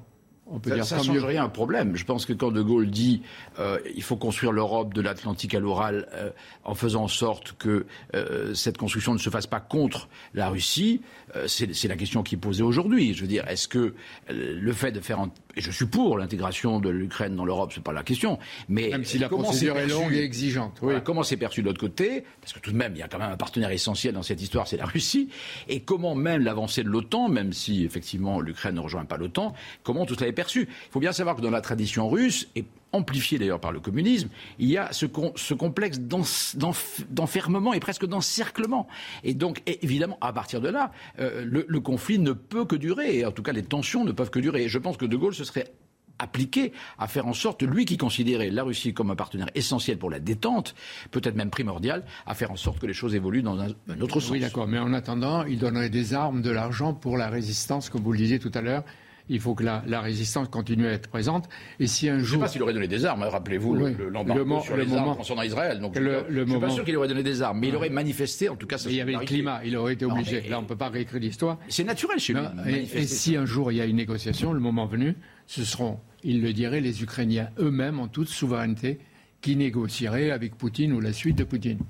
Le rôle de la France, ce qui est ah important de bien comprendre, c'est que De Gaulle, à un moment donné, s'éloigne de l'Alliance Atlantique parce que précisément il considère que la France doit avoir son rôle d'intermédiaire. Et donc il reconnaît à la France le rôle d'intermédiaire. Il aurait reconnu ce rôle entre l'Ukraine et la Russie. Il avait prédit, je cite sa phrase, un jour la Russie boira le communisme. Un jour peut-être la Russie boira-t-elle le régime de Poutine c'est possible, c'est possible, mais il avait aussi conscience d'une chose, c'est que la Russie, d'abord, n'était pas un pays comme les autres, et qu'un pouvoir, un tsar, d'une certaine manière, était peut-être logiquement euh, l'homme qui était fait pour diriger la Russie, peut-être pas Poutine en l'occurrence. Merci d'être venu. On parlera ensemble bientôt de De Gaulle. Merci. À vous. Euh, Isabelle, à vous maintenant. Oui, merci beaucoup Jean-Pierre. Merci à votre invité Jean-Luc Barré. Et demain, Jean-Pierre, vous recevrez Laurent Joly. Il vient de publier un, un livre euh, à lire impérativement. Ça s'appelle La rafle du Veldiv et c'est chez Grasset. Tout de suite, l'actualité en bref, Elisa Lukavski. Mise en place de la circulation euh, différenciée à Paris euh, ce samedi. Ça a commencé ce matin à 5h30 et ça sera en vigueur euh, jusqu'à minuit. Décision prise en raison d'un épisode de pollution en particules fines en Ile-de-France alors que la France connaît une vague de chaleur intense. Seuls les véhicules munis d'une vignette critère de classe 0, 1 et 2 seront autorisés à circuler. 50 605 nouveaux cas positifs au Covid recensé en France entre les 16 et 17 juin. Le nombre de contaminations a doublé hein, en 15 jours et une nouvelle vague semble se dessiner à l'horizon. Tombé à moins de 18 000 cas quotidiens fin mai, le rythme des contaminations sur 7 jours est passé à plus de 30 000 au 12 juin et a dépassé les 38 000 cas mercredi. Et puis le décès d'un des grands noms hein, du cinéma euh, français hier, Jean-Louis Trintignant s'est éteint à l'âge de 91 ans, figure majeure du cinéma et du théâtre. L'acteur aux 120 films avait travaillé avec les plus grands réalisateurs. Parmi ses films marquants, on retiendra Un homme et une femme et Dieu crée à la femme ou encore Les plus belles années d'une vie, sa dernière apparition sur grand écran. Dans un instant, la matinale week-end continue avec Face à Bigot. Face à Guillaume Bigot ce matin, ce sera Guillaume Perrault, rédacteur en chef de Figaro Vox. Au programme, bien sûr, cette chaleur accablante, éprouvante, harassante, soleil de plomb sur toute la France avec un pic aujourd'hui. Nous parlerons aussi de l'Union européenne qui dira la semaine prochaine si elle accepte que l'Ukraine soit candidate à une adhésion. Et puis nous reviendrons sur un nouveau refus d'obtempérer à Paris hier. À tout de suite. 8h et bientôt 21 minutes à l'instant. Merci d'être avec nous dans la matinale week-end. C'est l'heure de Face à Bigot. Bonjour Guillaume Bigot. Bonjour Isabelle Moreau, bonjour à tous. Politologue, face à vous ce matin. Guillaume Perrault, bonjour. Bonjour Isabelle. Vous êtes rédacteur en chef de Figaro Vox. On a une demi-heure pour débattre ensemble des grands thèmes de l'actualité de ce samedi 18 juin. Est-ce que vous êtes euh, en forme? C'est un peu la question qu'on a envie de poser à tout le monde de bon matin parce que la nuit a été particulièrement chaude. Ça n'a pas été trop difficile pour l'un et l'autre alors j'ai la chance d'être thermorégulé, d'habiter dans un endroit pas trop, pas trop chaud et surtout, surtout, c'est plutôt la nuit qui a été courte, mais elle était, elle était pas trop chaude. La nuit a été courte effectivement. Guillaume Perrault, pas trop dur? Ça va, pas trop dur. Je bon, alors c'est bien. Il y en a qui tiennent le choc. C'est une chaleur en et tout vous, cas. Isabelle, ça allait? À peu près. En tout cas, ici, l'atmosphère est climatisée et c'est plutôt euh, très agréable. On essaye d'en profiter au maximum. Ce n'est hélas pas le cas pour euh, tout le monde avec cette chaleur accablante, euh, ce pic attendu aujourd'hui, des températures qui vont grimper par endroits jusqu'à 42 degrés. Karine Durand, euh, merci d'être avec nous. Les records n'en finissent pas de tomber. Et oui, on va juste revoir un instant euh, la carte de vigilance de Météo France qui est historique et on n'a jamais eu autant de départements en vigilance rouge au cours d'un mois de juin. Cette canicule, c'est la plus précoce jamais enregistrée, mais elle est particulièrement intense. On a quand même 14 départements en vigilance rouge essentiellement à l'ouest et 56 en orange. Bref, c'est 80% du pays qui est concerné aujourd'hui. C'est le pic de chaleur. Mais hier, on a eu des températures déjà exceptionnelles. Hein. On a eu jusqu'à plus de 42 degrés localement, 42 degrés 8 quasiment 43 dans l'Hérault, 42 euh, également du côté dans l'Aude, 41 dans le Gard et également des records du côté de Carcassonne entre autres où on a eu 40 degrés 7 euh, quand même. Aujourd'hui, c'est la journée la plus chaude, des valeurs extrêmes attendues en raison de l'effet de feu, ce vent qui passe au-dessus des montagnes et qui donne un coup de chaud dans les Pyrénées notamment. Eh bien, on pourra peut-être même monter au-dessus des 42, ça veut dire possiblement très localement 43, euh, voire même éventuellement 44. On va battre encore plein de records de chaleur mensuelle dans des villes comme Biarritz, comme Bordeaux, comme Nantes et même pour Rennes, y compris pour la Bretagne où on attend 38 degrés. À Paris, on va sans doute battre le record également de chaleur pour juin. On prévoit 39, limite 40 degrés à Paris cet après-midi. On va battre a priori le record euh, du 26 juin 47 où on avait eu 37 euh, degrés 6. Donc c'est vraiment historique. D'un mot, Karine, rassurez-nous, euh, ça va se calmer ça se calme dès demain progressivement. À l'est, ça résiste encore un petit peu jusqu'à lundi, voire mardi. Et mercredi, c'est fini, plus de forte chaleur. Merci beaucoup, euh, Karine. Guillaume Bigot, ces, vagues de chaleur se, répètent, elles sont de plus en plus fréquentes, de plus en plus intenses. Et c'est assez conforme finalement aux projections qui étaient réalisées il y a déjà des années maintenant euh, par euh, des experts du changement climatique. Oh, je ne m'aventurerai pas sur, ce, sur ces terrains qui est un terrain infiniment complexe, mais il y a deux, choses qui m'apparaissent. D'abord, euh, on a installé depuis 2003 euh, ces systèmes d'alerte, d'alerte canicule. La canicule meurtrière de 2003. parce que ça a fait 15 000 morts, parce que ça a surpris tout le monde, parce que les services, notamment gériatriques, etc., étaient, pas prêts à faire face à euh, cette vague de chaleur, surtout pendant l'été où les, où les parents ne pouvaient pas s'occuper de, de leurs personnes âgées. Mais, et donc, depuis lors, on se réfère, depuis les périodes canicules, etc. En fait, quand on regarde, parce que ça, ce qui est intéressant dans cette affaire, c'est que moi, j'essaie de prendre un peu de recul. Je trouve que c'est très révélateur d'une époque qui aime beaucoup à créer de l'angoisse en fait. Mm. Euh, il y a des alertes maintenant attentats, il y a des alertes euh, euh, sanitaires, il y a des alertes climatiques. On vit dans un état d'alerte permanent finalement. Mais quand vous regardez, alors bon, en 1859, il a fait 14,4 44,8 degrés. Voilà. En 1900, il a fait 41 degrés. Euh, en juin, hein, à peu près à la même époque. Il a fait en 1911 encore plus chaud qu'aujourd'hui, en 1921, en 1988, en, en 1986, en 2001. Enfin, j'ai pas toutes les toutes les données, mais j'ai regardé un peu 2003. Donc, je c'est pas pour relativiser ce qui se passe. Je dis simplement que un numéro un, c'est pas la première fois qu'il fait aussi chaud en France, y compris au mois de juin, mais avant qu'on ait ces alertes canicules. Ça, c'est le premier point. Alors, effectivement, il y a bien un phénomène parce que c'est plus à l'ouest et ça dure plus longtemps. Ça, c'est, ça, c'est vrai, c'est probablement révélateur de notre mécanisme. Mais de là à penser que ça y est, on rentre, vous voyez, parce que le narratif, c'est ça, c'est que la, semaine prochaine, c'est la fin du monde. Bon, je ne sais pas. Sincèrement, je ne sais pas. Deuxième chose, enfin, si j'ai une petite idée sur le fait que la semaine prochaine, on sera encore là, mais enfin bon. Euh, la deuxième chose, espérons-le. La deuxième chose, c'est que j'ai vu, et ça, je voulais en parler, qu'il y a euh, euh, un, un, arrêté préfectoral qui a été pris, je crois, dans le Tarn, pour empêcher un rassemblement en marge d'un match de rugby. Et là, à mon avis, on met le doigt dans un engrenage qui est terrifiant. C'est-à-dire que demain, l'État qui est plus Big Brother, comme on disait au XXe siècle, mais Big Mother, c'est-à-dire qui est là pour nous protéger de nous-mêmes. Souvenez-vous les petits mots qu'il fallait se faire pour aller euh, acheter du pain pendant la crise sanitaire. Là, si la température est trop élevée, peut-être que nous aurons l'instruction de l'État de ne pas sortir de chez nous. Est-ce qu'on est dans une société d'ultra-vigilance Du, principe de précaution. De la même façon que quand il y a un peu de neige, les Québécois sont morts de rire parce que les avions sont bloqués, etc. Mais les gens qui habitent au Caire, les gens qui habitent à Phoenix, dans ces villes qui sont des grandes concentrations urbaines, il est absolument banal qu'il fasse ces températures, mais pas une ou deux fois comme ça en mode alerte canicule. Non, ça dure des mois et des mois, et euh, l'être humain s'est adapté. L'être humain s'adapte à beaucoup de choses. L'originalité, si je puis dire, c'est que ça ne nous arrive pas à nous. Normalement, on est dans un. ça arrive rarement. ce que disait Karine euh, tout à l'heure. Ça arrive rarement. Vraiment, on n'a jamais eu une canicule aussi tôt. En général, c'est fin juin, c'est pas mi-juin. C'est ça, c'est la précocité de, de l'événement. Guillaume Perrault. Oui, les, ces épisodes de canicule, d'après les experts qui évidemment ne sont pas tous d'accord, euh, ils, ne sont pas, euh, ils ne sont pas sans précédent en effet, et Guillaume Bigot a raison de rappeler ces précédents. Néanmoins, ils semblent, ils semblent euh, s'accélérer, gagner en intensité et en fréquence. Donc c'est ça qui est le, le discours dominant chez les experts.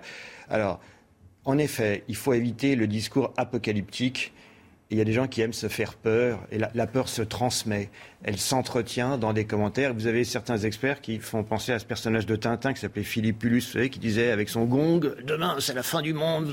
Il y a vraiment des gens, qui, y compris des experts dont on attendrait de la pondération, de la rigueur dans l'expression, qui entretiennent cette peur. Cela dit, le problème est réel. Euh, le traumatisme des politiques, c'est ce qui est arrivé au ministre de la Santé en 2003. Il s'appelait Jean-François Mattei, rappelez-vous. Il s'est fait interviewer dans sa résidence secondaire devant une piscine et euh, sa carrière politique a été flinguée, a été carbonisée parce qu'on attendait dans cette, époque de, compassion, euh, d'émotion obligatoire, qu'il soit au chevet des EHPAD, qui montre sa sollicitude. Et depuis, les hommes politiques en rajoutent et notre Premier ministre a dit que le gouvernement allait protéger les Français de la canicule, ce qui en effet est un peu étrange, comme si on avait un nouveau Covid. Et il y a un énième numéro euh, vert qui s'est mis en place. Comme si la Premier ministre était une maman. Est-ce que, est qui nous buvez de l'eau, attention, attention les enfants, à bien vous hydrater, attention à bien apporter votre goûter. nous ne sommes pas des enfants de 8 ans. Il faut bien expliquer à ceux qui nous gouvernent, nous ne sommes pas des enfants de 8 ans, nous ne sommes pas tous en EHPAD un peu gaga, et nous ne sommes pas tous non plus des enfants. Nous sommes des citoyens adultes, c'est nous qui avons le pouvoir, on est Donc je pense que les gens savent que quand il fait chaud, il faut s'hydrater. C'est pas la peine de le répéter quatre fois par jour. Vous voyez, il y, a, vraiment. Et alors là, on se rend pas compte parce que la Chine étant devenue l'une des puissances les plus hégémoniques sur le plan économique, c'est inévitable que les puissances hégémoniques, de manière assez assez sournoise d'ailleurs, assez insensible, donne le ton. Vous voyez, donne le ton sans même qu'on s'en rende compte. On se, on se chinoise, on se cynise sans même nous en rendre compte, avec un État qui est là pour faire le bien de notre place. C'est l'illustration, oui, d'une société qui ne tolère pas le moindre risque Attention, non, si, le risque, mais il y a des bons risques et des mauvais risques. Vous avez 260 000 euh, coups et blessures chaque année. Bon, bah ça, surtout, c'est fait par des migrants, c'est pas très très grave. En revanche, il y a des gens qui tombent, bah, qui n'ont pas de brumisateur, alors c'est très grave. Donc l'État ne va pas stopper la violence, son, pourtant c'est son métier de base, mais l'État va, va distribuer des brumisateurs. Pourquoi? Parce que l'État ne veut pas comme l'a rappelé Guillaume Perrault, qu'il y ait une mauvaise image, un ministre à côté d'une piscine pendant que des gens âgés meurent. En réalité, quand on regarde de plus près, évidemment, c'est horrible pour ces familles. En plus, ces gens âgés sont morts dans l'indifférence et alors loin des leurs. Enfin, c'est pas, c'était pas, c'était poignant cette affaire. Mais en fait, les médecins ont bien expliqué aussi que c'est des gens. Enfin, on l'a vu sur les courbes de mortalité, c'est des gens qui sont morts deux ou trois mois avant la date où ils auraient dû mourir.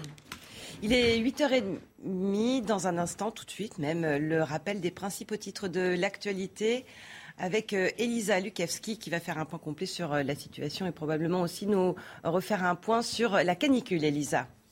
Samedi, ce samedi sera le jour euh, le plus chaud hein, de l'épisode caniculaire que nous sommes en train de traverser. Les deux tiers du pays sont en vigilance rouge ou orange et Météo France s'attend à de nouveaux records de température pour un mois de juin. Elle pourrait atteindre en moyenne 42 degrés dans le sud-ouest, 39 degrés sont prévus à Paris. Hier, elles se sont rapprochées des 43 degrés dans l'Hérault ou encore dans l'Aude. Le propriétaire du site pornographique Jackie et Michel a été mis en examen hier pour complicité de viol et placé euh, sous contrôle judiciaire dans une enquête sur des soupçons de dérive dans le porno amateur. Il a été mis en examen pour complicité de viol et traite d'êtres humains en bande organisée. Et puis du rugby et l'équipe de Castres hein, qui décroche son ticket pour la finale du top 14. Les Castrés ont dominé Toulouse hier en demi-finale, 24 à 18, notamment grâce à un essai de Dumora en fin de match. Ils disputeront donc la finale du top 14 la semaine prochaine au Stade de France face au vainqueur du match de ce soir. Ça sera entre Montpellier et Bordeaux-Bègles. Merci Elisa. Un nouveau refus d'obtempérer hier, encore un. Ça s'est passé cette fois dans le 18e arrondissement de Paris. Des policiers ont été percutés et blessés par le chauffard. Le suspect est en fuite. Alexis Vallée. lorsque trois policiers en civil ordonnent à un automobiliste de s'arrêter. L'homme, au volant d'une Peugeot 508, refuse d'obtempérer et accélère. Dans sa fuite, il a blessé les trois fonctionnaires qui ont ouvert le feu. Les témoins sur place ont été effrayés. J'ai entendu plein de monde crier et j'ai eu très peur, je crois rien. Et moi j'ai commencé à baisser le rideau parce que j'ai eu très peur. Moi j'ai entendu un coup de feu et j'ai fait rentrer des touristes dans ma boutique, elles étaient en panique. Et j'ai fermé la porte à clé, je les ai dit on sait jamais. Je trouve ça scandaleux qu'il y ait des balles qui soient tirées alors qu'il y a la population euh, dehors avec des enfants. En moyenne, les forces de l'ordre recensent un refus d'obtempérer toutes les 15 à 20 minutes. Et dans ce genre de situation, les policiers demandent plus de précision sur la méthode à employer. Il faut euh, des décisions claires politiques. Soit on, nous donne l'autorisation d'interpeller et de stopper ces véhicules, soit on nous dit systématiquement, lorsqu'il y a un refus d'obtempérer, vous le laissez partir et croyez bien qu'on va le laisser partir. Les trois policiers blessés légèrement ont été pris en charge par les pompiers. L'automobiliste, lui, est toujours en fuite.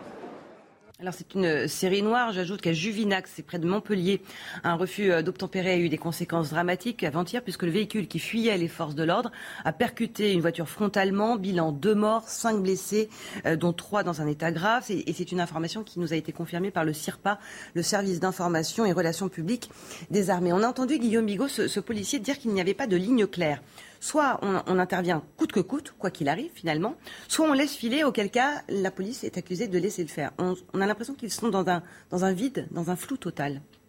En tout cas, vous l'avez dit en introduction, euh, il se passe quelque chose. Parce que euh, entre Montpellier, où il y a eu des morts, entre euh, le Pont Neuf, entre ce qui est arrivé aussi déjà dans le 18e arrondissement, on a l'impression maintenant, dans la Vienne, aussi dans le département de la Vienne, on a l'impression euh, qu'en effet, ça se répète trop pour qu'il ne se passe pas quelque chose. Alors que se passe-t-il? Bah, Il peut se passer soit euh, qu'il y a de plus en plus de volonté de forcer des barrages de police, voire... Parce que forcer un barrage de police, c'est déjà une chose, mais je rappelle qu'un véhicule peut être une arme par destination et que les policiers doivent faire un usage maîtrisé, proportionné de la force. Et en l'occurrence, ils n'ont droit de faire feu que pour se protéger. Donc soit on a de plus en plus de cas j'ai pas la documentation qui indique de, manière de plus en plus rapprochée, parce que ce n'est pas, un cas isolé, mais là, il y en a beaucoup en très peu de temps, de gens qui veulent manifestement rouler sur des policiers, blesser des policiers en prenant la fuite en plus, soit on a un changement de doctrine et on a l'autorisation qui est donnée euh, ou des consignes qui ont été données, je ne sais pas, je n'ai pas d'informations à cet égard, pour dire écoutez, vous pouvez riposter quand vous êtes directement menacé. Je ne sais pas, c'est soit l'un, soit l'autre, mais grosso modo, il y a un phénomène de ce type qui est en train de se dérouler. Il faut rappeler une chose, c'est que les policiers n'ont le droit de tirer que lorsqu'ils se sentent directement menacés. Ils sont soumis au même principe de légitime défense que les citoyens. Et c'est heureux d'ailleurs. Et c'est heureux. Donc ils fassent tout pour empêcher euh, un, quelqu'un de, refuser d'obtempérer, de s'arrêter, de contrôler ses papiers, euh, etc. C'est une chose. Mais ensuite, on leur demande, j'ai proportionner l'usage de la force au risque qu'ils prennent pour eux-mêmes, au risque qu'ils prennent aussi pour euh, les gens qu'ils veulent appréhender et au risque qu'ils prennent pour l'ensemble de la population. Donc il ne faut pas laisser penser que la police tire comme ça sur n'importe qui, n'importe quand, n'importe comment, même si ensuite, au cas par cas, il faut examiner les faits.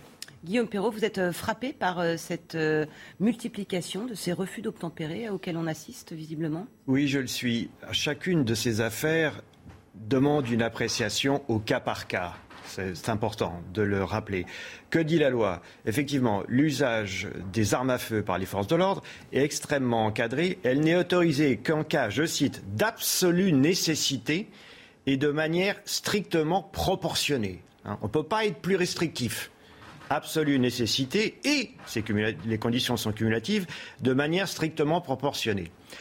À vrai dire, quand on lit cette phrase, ça ne me choque pas. Ça paraît assez naturel que l'usage des armes à feu soit encadré pour les forces de l'ordre. Le problème, c'est l'interprétation par les juges d'instruction, tout au moins par certains juges d'instruction, de ces termes. Je vous donne un exemple précis. Dans la Vienne, l'affaire de la BAC, qu'est-ce qui s'est passé?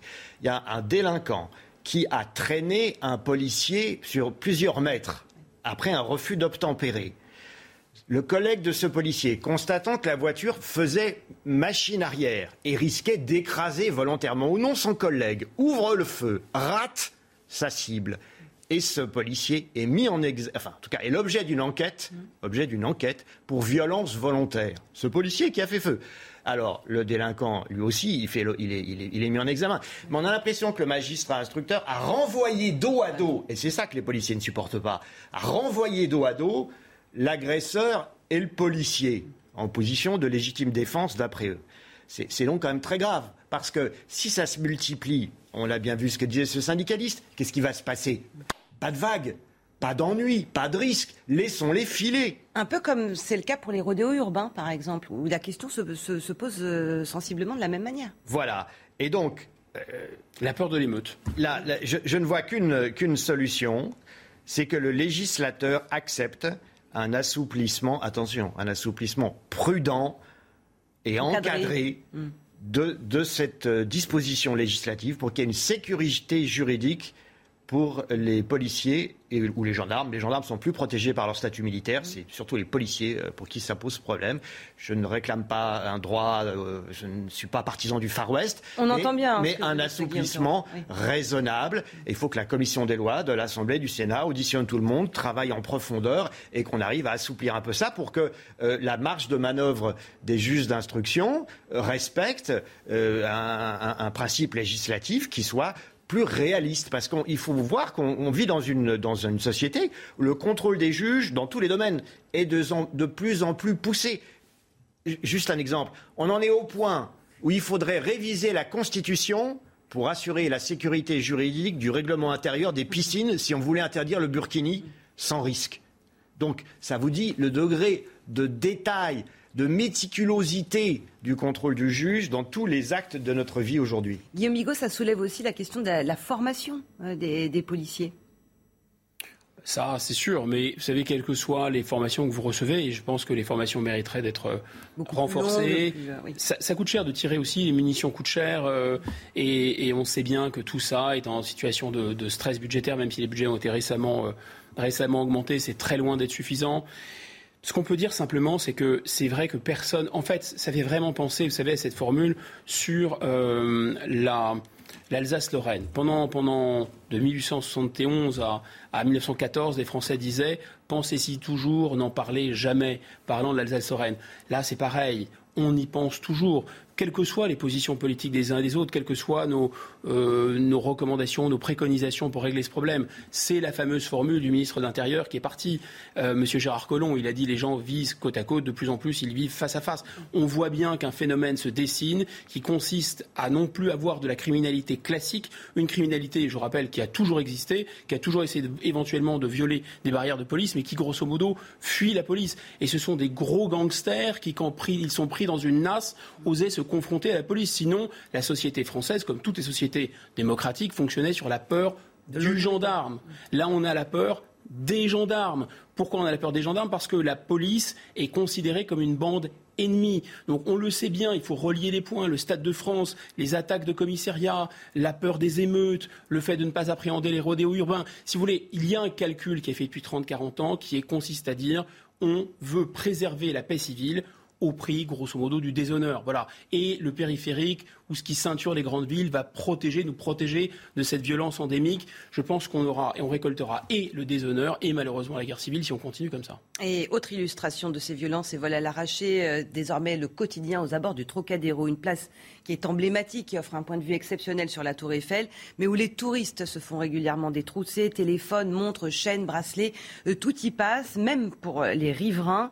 la préfecture de police a mis en place un plan de sécurisation. Reportage Quentin Gribel avec Loïc Tontat et Florent Ferraud. Sur la place du Trocadéro, quand le soleil se couche, nombreuses sont les personnes à se sentir de plus en plus en insécurité, comme ce riverain. Il y a beaucoup de vols, il y a beaucoup de, de à la main, de, de, portefeuille, de sacs des dames. Et même, on parle même qui, qui pique les chiens hein, ici. Hein. Ça devient un peu compliqué. Mais la cible prioritaire des délinquants reste les touristes. Um, J'étais avec des amis et trois adolescentes nous ont abordés. On pensait avoir une discussion tranquillement. Et quand elles sont parties, j'ai mis la main dans mon sac et je me suis rendu compte que mon portefeuille avait disparu. Car les groupes de jeunes errant aux alentours de la tour Eiffel sont de plus en plus nombreux. Et pour la plupart, Ce sont des mineurs étrangers isolés. Le Trocadéro sont en train de devenir le nouveau Barbès de Paris. La semaine dernière, il y a eu plus de 15 interpellations en deux nuits sur des agressions pour des montres, des chaînes, des téléphones portables, parfois même jusqu'au couteau pour que la victime soit détroussée de manière à ce que ces voyous fassent de l'argent facile. Pour endiguer ce phénomène, la préfecture de police a mis en place depuis mars un plan de sécurisation renforcé autour du Trocadéro. Des effectifs de la brigade anticriminalité de nuit interviennent notamment en renfort. Guillaume Bigot, on parle là d'une vitrine finalement de, la France, la place du Trocadéro, la, Tour Eiffel, c'est mondialement connu. Et c'est pour ça que les, touristes s'y précipitent, euh, peut-être pas pour si longtemps. C'est vrai, c'est vrai. Et là aussi, prenons un peu de recul. Il y a toujours eu des pickpockets dans le métro, toujours des pickpockets. Quand vous avez une affluence de touristes, vous avez une affluence de pickpockets, ça n'a rien de particulier. Alors qu'est-ce qui est particulier? Moi, vous dire, dans les années, fin des années 80, euh, on était avec des bandes, enfin moi j'étais dans des bandes de, gens qui habitaient dans les HLM du 93 et les, ports de Paris, et on allait déjà au Trocadéro détrousser euh, les touristes. Donc c'est pas très, c'est pas très vieux. Enfin cette histoire est très ancienne plutôt, et ça a toujours existé. Simplement qu'est-ce qu'il y avait? Il y avait un, euh, pas du tout ces vendeurs à la sauvette. Et il n'y avait pas les fameux mineurs, isolés. Voilà. Ça, ça change tout. Et je pense que dès cette époque, dès les années 80, la France avait décidé un peu dans un dosage entre l'ordre public et les droits de l'homme, d'appuyer vraiment à fond sur la de l'accélérateur des droits de l'homme et de lever complètement le frein sur, euh, disons, sur l'ordre public. Or, pour un grand pays comme la France, euh, ce n'est pas possible de donner cette image. Il y a vraiment un problème d'image aussi, en dehors de la réalité de la délinquance du pays. C'est pas possible quand vous avez un quand vous avez le monde entier, parce que le monde entier vient à Paris.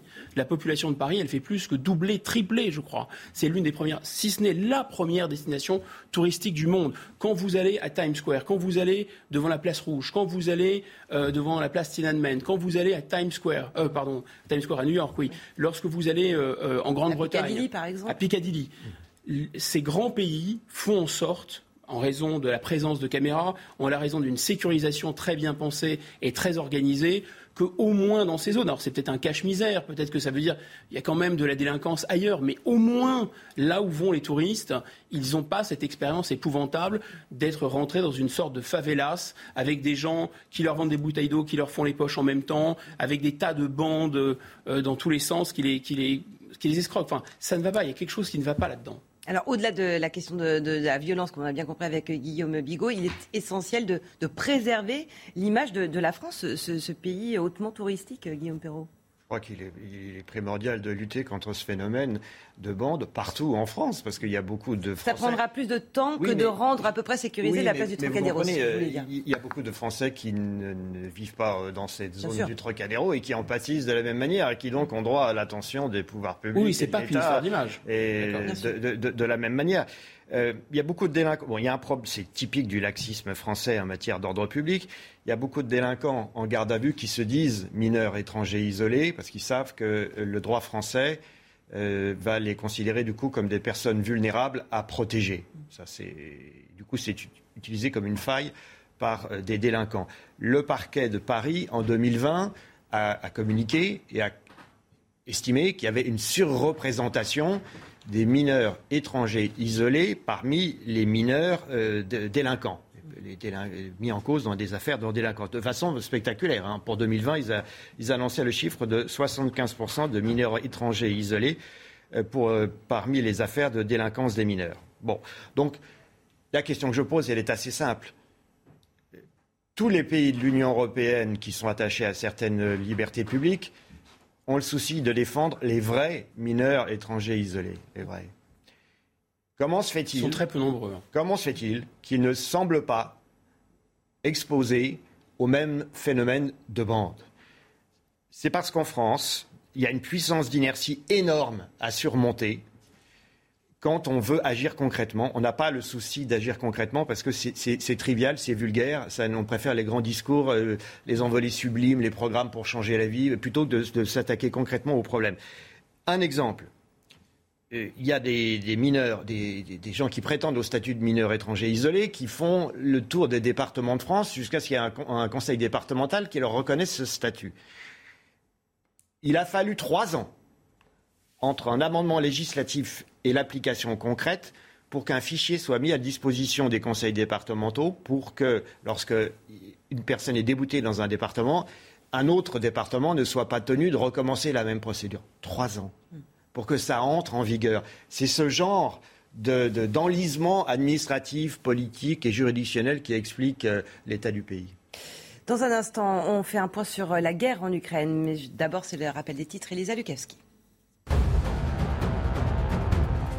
14 départements en alerte rouge canicule, un niveau historique jamais en France. Autant de départements avaient été placés euh, à ce niveau d'alerte au mois de juin. L'alerte rouge canicule s'étend sur le sud-ouest hein, de la France, partant de la Vendée, des Deux-Sèvres et de la Vienne pour aller jusqu'aux Pyrénées-Atlantiques, Hautes-Pyrénées et Haute-Garonne. Trois policiers euh, blessés et un chauffard en fuite à la suite d'un refus d'obtempérer hier soir à Paris. Ça s'est passé dans le 18e arrondissement à l'angle des rues Burke et Durantin. Trois agents ont été percutés par le chauffard et sont légèrement blessés. Le suspect est activement recherché euh, par les autorités. Plus de 800 plaintes ont été déposées en France pour des faits de piqûres sauvages. 1098 victimes ont été recensées au 16 juin. Mais à l'heure actuelle, aucune des analyses effectuées n'a mis au jour la présence de GHB. Le mystère reste donc complet autour de ce phénomène.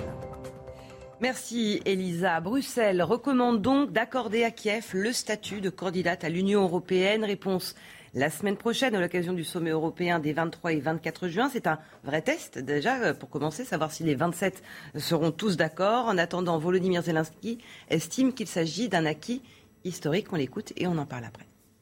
Nous sommes maintenant à un pas du début d'une intégration à part entière dans l'Union européenne. Nous avons une conclusion positive de la Commission européenne sur la candidature de l'Ukraine.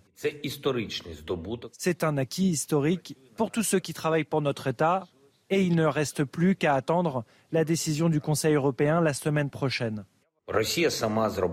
La Russie elle-même a tout fait pour détruire tout lien avec l'Ukraine. Eh bien, nous faisons tout pour que nos liens avec l'Europe soient aussi forts que possible. Guillaume Bigot, il y a malgré tout beaucoup de si, si les 27 sont d'accord, si euh, l'Ukraine entreprend toutes les réformes en profondeur euh, demandées, euh, notamment sur, sur la corruption. Est-ce que c'est donner finalement de faux espoirs ou donner juste une image? Vous savez, c'est la corruption, mais c'est aussi la violence politique. Euh, Monsieur Zelensky a fait assassiner des gens, on le sait. Les Pandora Papers montrent qu'il a beaucoup d'argent euh, volé, lui, à l'étranger, personnellement. il ne faut pas le dire, parce que c'est un héros, donc je vais peut-être faire me faire des tonnes d'ennemis, mais c'est pourtant un fait. Euh, Monsieur Poutine est, est, bien pire encore. Mais ce n'est pas le sujet. et on comprend que la démocratie ukrainienne, elle est quand même quand on dit perfectible, enfin, elle est marquée par des phénomènes de violence, par des phénomènes d'intimidation, par le fait que des chaînes de télévision, des journaux sont interdits. Enfin, on n'est pas du tout au standard de l'Union européenne. Ceci étant dit, on comprend bien les réticences de l'Union européenne parce que les discussions, ça ne date pas d'hier. Dès le lendemain de l'indépendance de l'Ukraine, ça personne ne le rappelle, en 1994 puis en 1998, ça a été le cas tous les deux, tous les trois ans, il y a eu des sommets, des réunions à n'en plus finir entre les représentants de l'Union européenne, les représentants de l'Ukraine tout le monde a joué à la dinette en, donnant, en accordant des statuts de partenariat oriental, euh, des, statuts de libre-échange, etc. Donc on a déjà beaucoup avancé, l'Union européenne a déjà beaucoup avancé. Avec l'Ukraine, ça date pas d'hier. Là, on va dire, on est passé dans une antichambre qui permettrait dans 10 ou dans 15 ans, si l'Ukraine se conforme à 94 000 pages de, cahier des charges ISO 9001, d'arriver finalement euh, à une adhésion. On est très loin du compte. Maintenant, ce qu'on peut dire, c'est quoi? C'est deux choses. D'abord, la situation est historique. Ce pays, euh, qui encore une fois n'est pas du tout un modèle de démocratie, contrairement à ce qu'on nous raconte, est tout de même un pays qui, en droit international, a vu ses frontières violées avec des gens euh, écrasés sous les bombes. Il y a un discours qui consiste à dire ce sont les valeurs de l'Europe qui sont bombardées actuellement par Vladimir Poutine. Donc là, on se dit l'Europe qui, depuis son origine, a, dit, on a entendu 50 fois, on aurait dû commencer par la culture, on aurait dû commencer par la politique. Finalement, on a fait un grand, euh, marché euh, avec du libre échange, un peu de monnaie, un peu d'aide pour les euh, économique. Mais grosso modo, c'est pas ça qu'on aurait dû faire. On aurait dû avoir une arme, on aurait dû avoir une puissance militaire, on aurait dû avoir défendre des valeurs. Donc là, vous avez une occasion historique en or. C'est ce que les Grecs appellent le kairos. Là, vraiment, tout est aligné. Là, c'est le moyen de montrer que l'Europe est autre chose qu'une sorte de, si vous voulez, de machine de Shadok, euh, d'un conglomérat, pour parler comme Hubert Védrine, euh, un conglomérat de, euh, de, bisounours qui vivent dans un monde de Jurassic Park. Et que là, l'Europe aurait pu dire, bon, bah, écoutez, on oublie cet aspect euh, qui est important, administrativo, euh, juridico, technique, pour fabriquer une zone de libre-échange dans laquelle on va, comme des petits poussins, se serrer les uns les autres. Espérons qu'il n'y ait pas de guerre. Non, on a bien compris, on est dans le monde réel, il y a la guerre. Donc, nous, on vous admet, par votre, en raison pour votre courage, on vous admet rapidement. Mais ce n'est pas ça du tout qui s'est passé. Donc, conclusion, l'Europe est vraiment un paralytique historique. Guillaume Perrault. C'est une décision prise, qui va être prise sous la pression des opinions européennes et de l'émotion. Parce que les Européens ont mauvaise conscience de voir les Ukrainiens sous les bombes. Ils ne veulent pas se battre. On ne va pas déclencher une troisième guerre mondiale avec la Russie. Donc, la position prudente qui était défendue par les Français, euh, par les Allemands et par les Italiens, qui, et ce n'est pas un hasard, faisait partie des six pays d'origine de la CE en 57. La communauté économique. Eh oui, la fameuse CE. Et finalement, ces trois pays, Berlin, Paris et Rome, ont cédé à la pression générale, la pression de l'émotion, de leurs opinions, qui les accusaient euh, de euh, ne pas soutenir assez l'Ukraine, ce qui à mes yeux était tout à fait injuste. C'était tout à fait injuste. Ils avaient le droit de conserver une appréciation autonome et souveraine.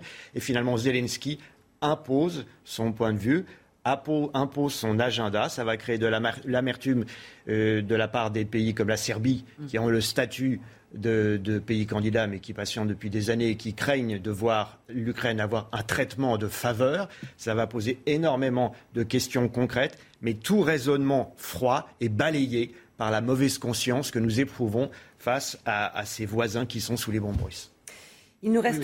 pardon, allez-y. soit les soi-disant valeurs autres que mobilières euh, et financières de l'Union européenne sont attaqués euh, en, Ukraine. Et dans ce cas, évidemment, il faut se mettre à la hauteur des événements. Mais c'est manifestement trop demandé à l'Union européenne, qui reste une organisation technocratique. Il nous reste hélas une petite minute seulement, euh, et c'était impossible pour nous de ne pas évoquer euh, ce très grand acteur, cet immense acteur, Jean-Louis Trintignant, qui nous a quittés hier à 91 ans. Il a marqué le cinéma français avec son jeu tout en finesse. Alors les, les unes de, journaux sont très révélatrices. Hein. Le patriarche du cinéma nous dit le Parisien disparition, Jean-Louis Trintignant, le grand silence, ça c'est pour euh, Libération, j'en prends quelques-uns. Et puis même l'équipe qui fait un, clin d'œil avec la victoire euh, de Castres en rugby et qui euh, cite un film de Jean-Louis Trintignant, Le Bon Plaisir. À votre souvenir, Guillaume Bigot, de, Jean-Louis Trintignant, qu'est-ce qui vous restera J'ai l'impression qu'on vit tous dans un éternel présent. C'est-à-dire qu'à un moment, quel que soit notre âge, on a on, est, fixé comme ça, cristallisé dans le temps. Et euh, quand j'étais jeune, effectivement, je voyais ces films de, Lelouch, hein, qui étaient probablement des films beaucoup plus vieux que moi, mais ils étaient repassés à la télévision. Et euh, cette image de, cet homme qui est, euh, qui est doux, amer, qui manifestement aime les femmes, mais ne sait pas trop comment, enfin, qui les comprend pas, d'ailleurs, comme la plupart des hommes, il faut dire. Il y, a, un côté doux, amer, si vous voulez, chez cet homme. Il y a un côté d'une infinie tristesse et d'une et d'une infinie bonté. Et l'autre chose que je veux dire, c'est qu'il me semble que les très grands acteurs comme ça sont à la fois des gens assez hors normes, parce qu'il était très beau, il était très cultivé, il était d'une très grande finesse et d'une très grande intelligence, mais il a un côté passe-partout qui permet à tout le monde de se projeter, de se projeter sur, lui. effectivement. Merci beaucoup à Guillaume Perrault d'être venu dans la matinale week-end. Merci à vous, Guillaume Bigot, vous restez avec nous pour la suite de cette matinale week-end sur CNews et pour les auditeurs d'Europe 1. Vous retrouvez tout de suite Thierry Dagiral et Frédéric Tadei. Bon samedi.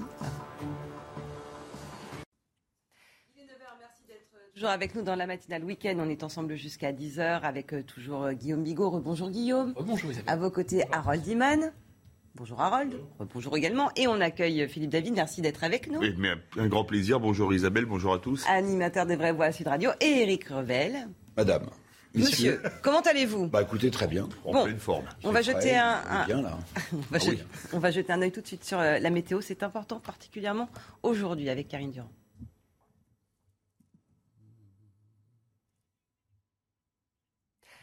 Vigilance rouge pour 14 départements et 56 autres en orange. Une vigilance étendue d'une ampleur historique avec, attention, des valeurs extrêmes, surtout sur la partie ouest du pays où on pourra dépasser les 40, 42 degrés, voire encore plus peut-être pour certaines zones.